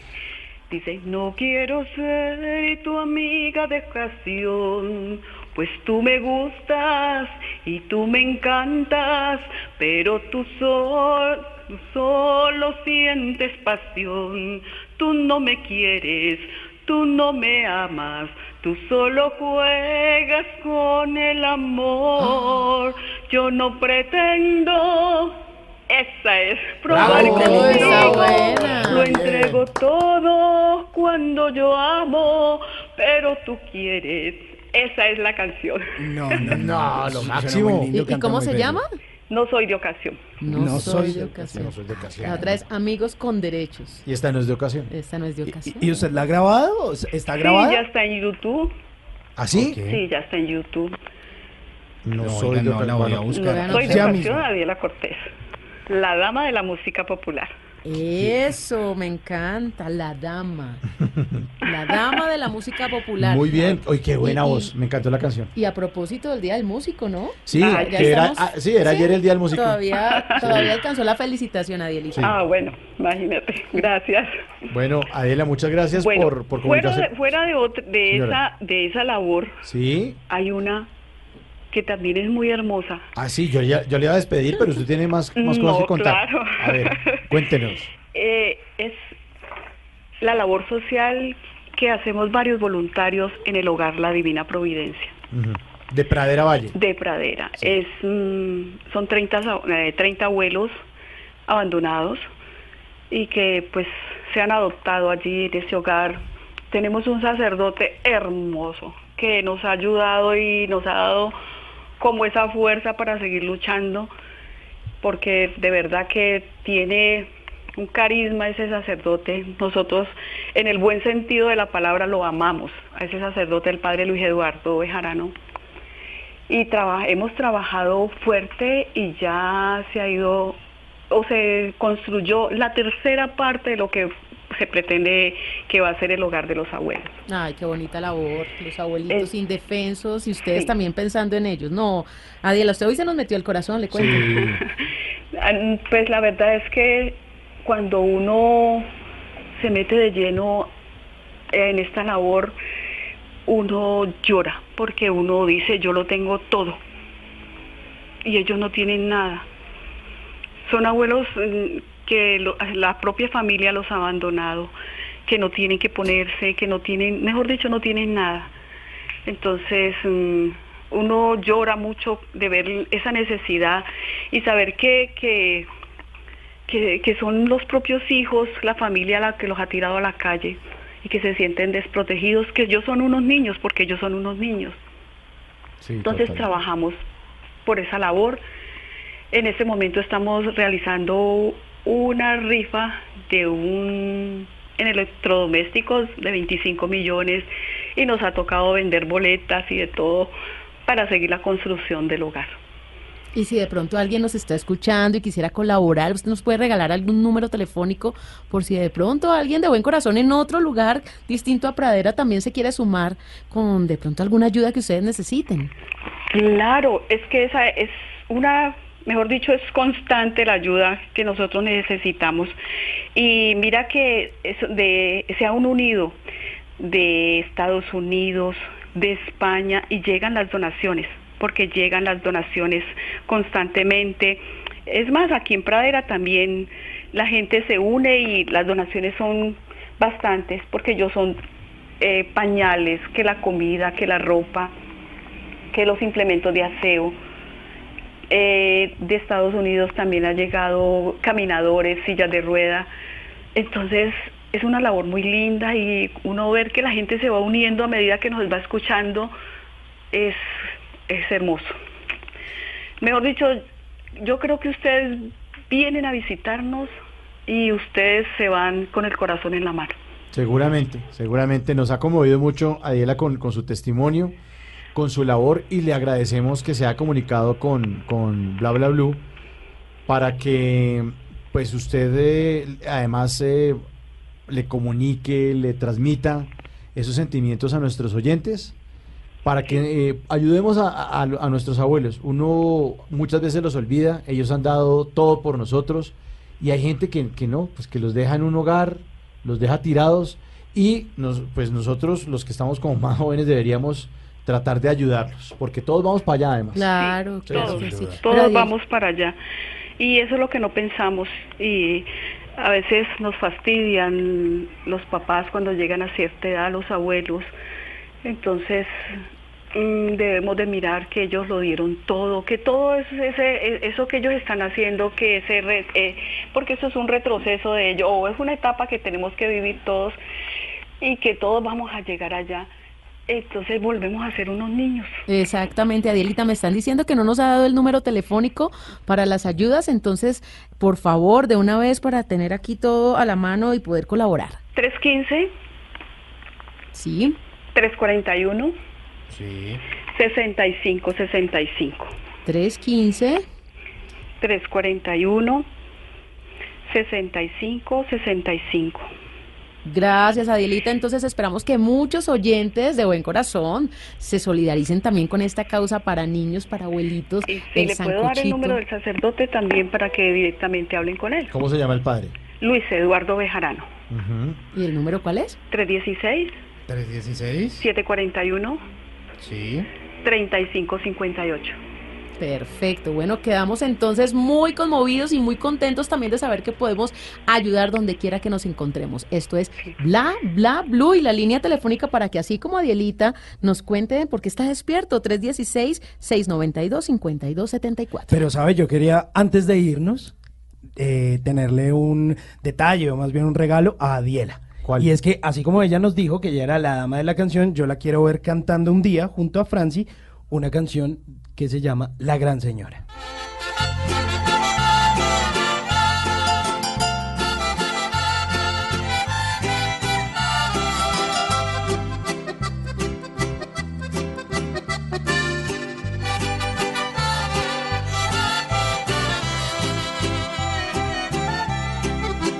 Tenemos que hablar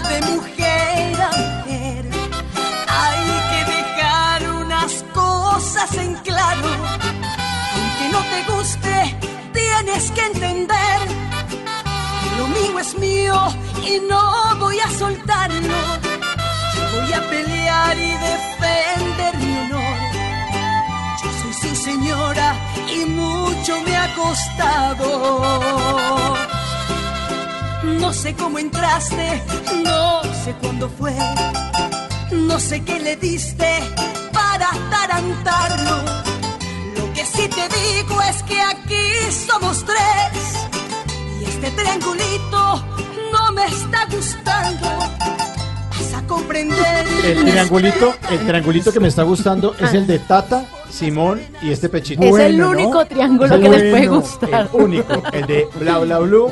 Llegamos al final de nuestro programa. Buena canción. Uy, pesada esa Pesada, canción sí. porque es la, es la relación donde viene un tercero a meterse, en este caso una niña se mete en la relación Ah. y ella le dice, no señor, usted es una capillita, yo soy la catedral. Lo mío es mío y se respeta. Yo soy la gran señora. La gran señora. Eh, Tata, feliz eh, resto de, de viernes. Ay, muchísimas gracias. Yo estoy muy contentísima. Feliz. Gracias a los oyentes que por acá me están escribiendo en arroba Tata Solarte en Instagram. Que, que bueno, que estemos aquí. Qué bueno que estemos aquí en Bla Bla Blue, Simón. Oiga, feliz y además feliz de estar aquí con la tata. Sí, lo máximo. lo El máximo. único triángulo, recuerden. Pilas, pilas. Nos encontramos el próximo lunes a las 10 de la noche en Bla Bla, Bla, Bla. Blue. Chao. Solo para gente despierta. otro rincón. Que este es mi hombre y yo su gran señora.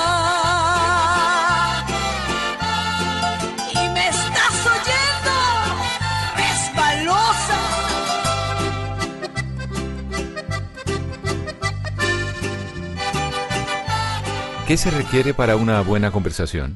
Un buen tema, un buen ambiente, buenos interlocutores, preguntarles a los que saben y dejar que todos expresen su opinión. Cada noche encontraremos los ingredientes necesarios para las mejores conversaciones en Bla Bla Blue. La manera ideal de terminar el día y comenzar uno nuevo. Bla Bla Blue. Conversaciones para gente despierta. De lunes a jueves desde las 10 de la noche. Blue Radio crece. Blue Radio y bluradio.com. La nueva alternativa.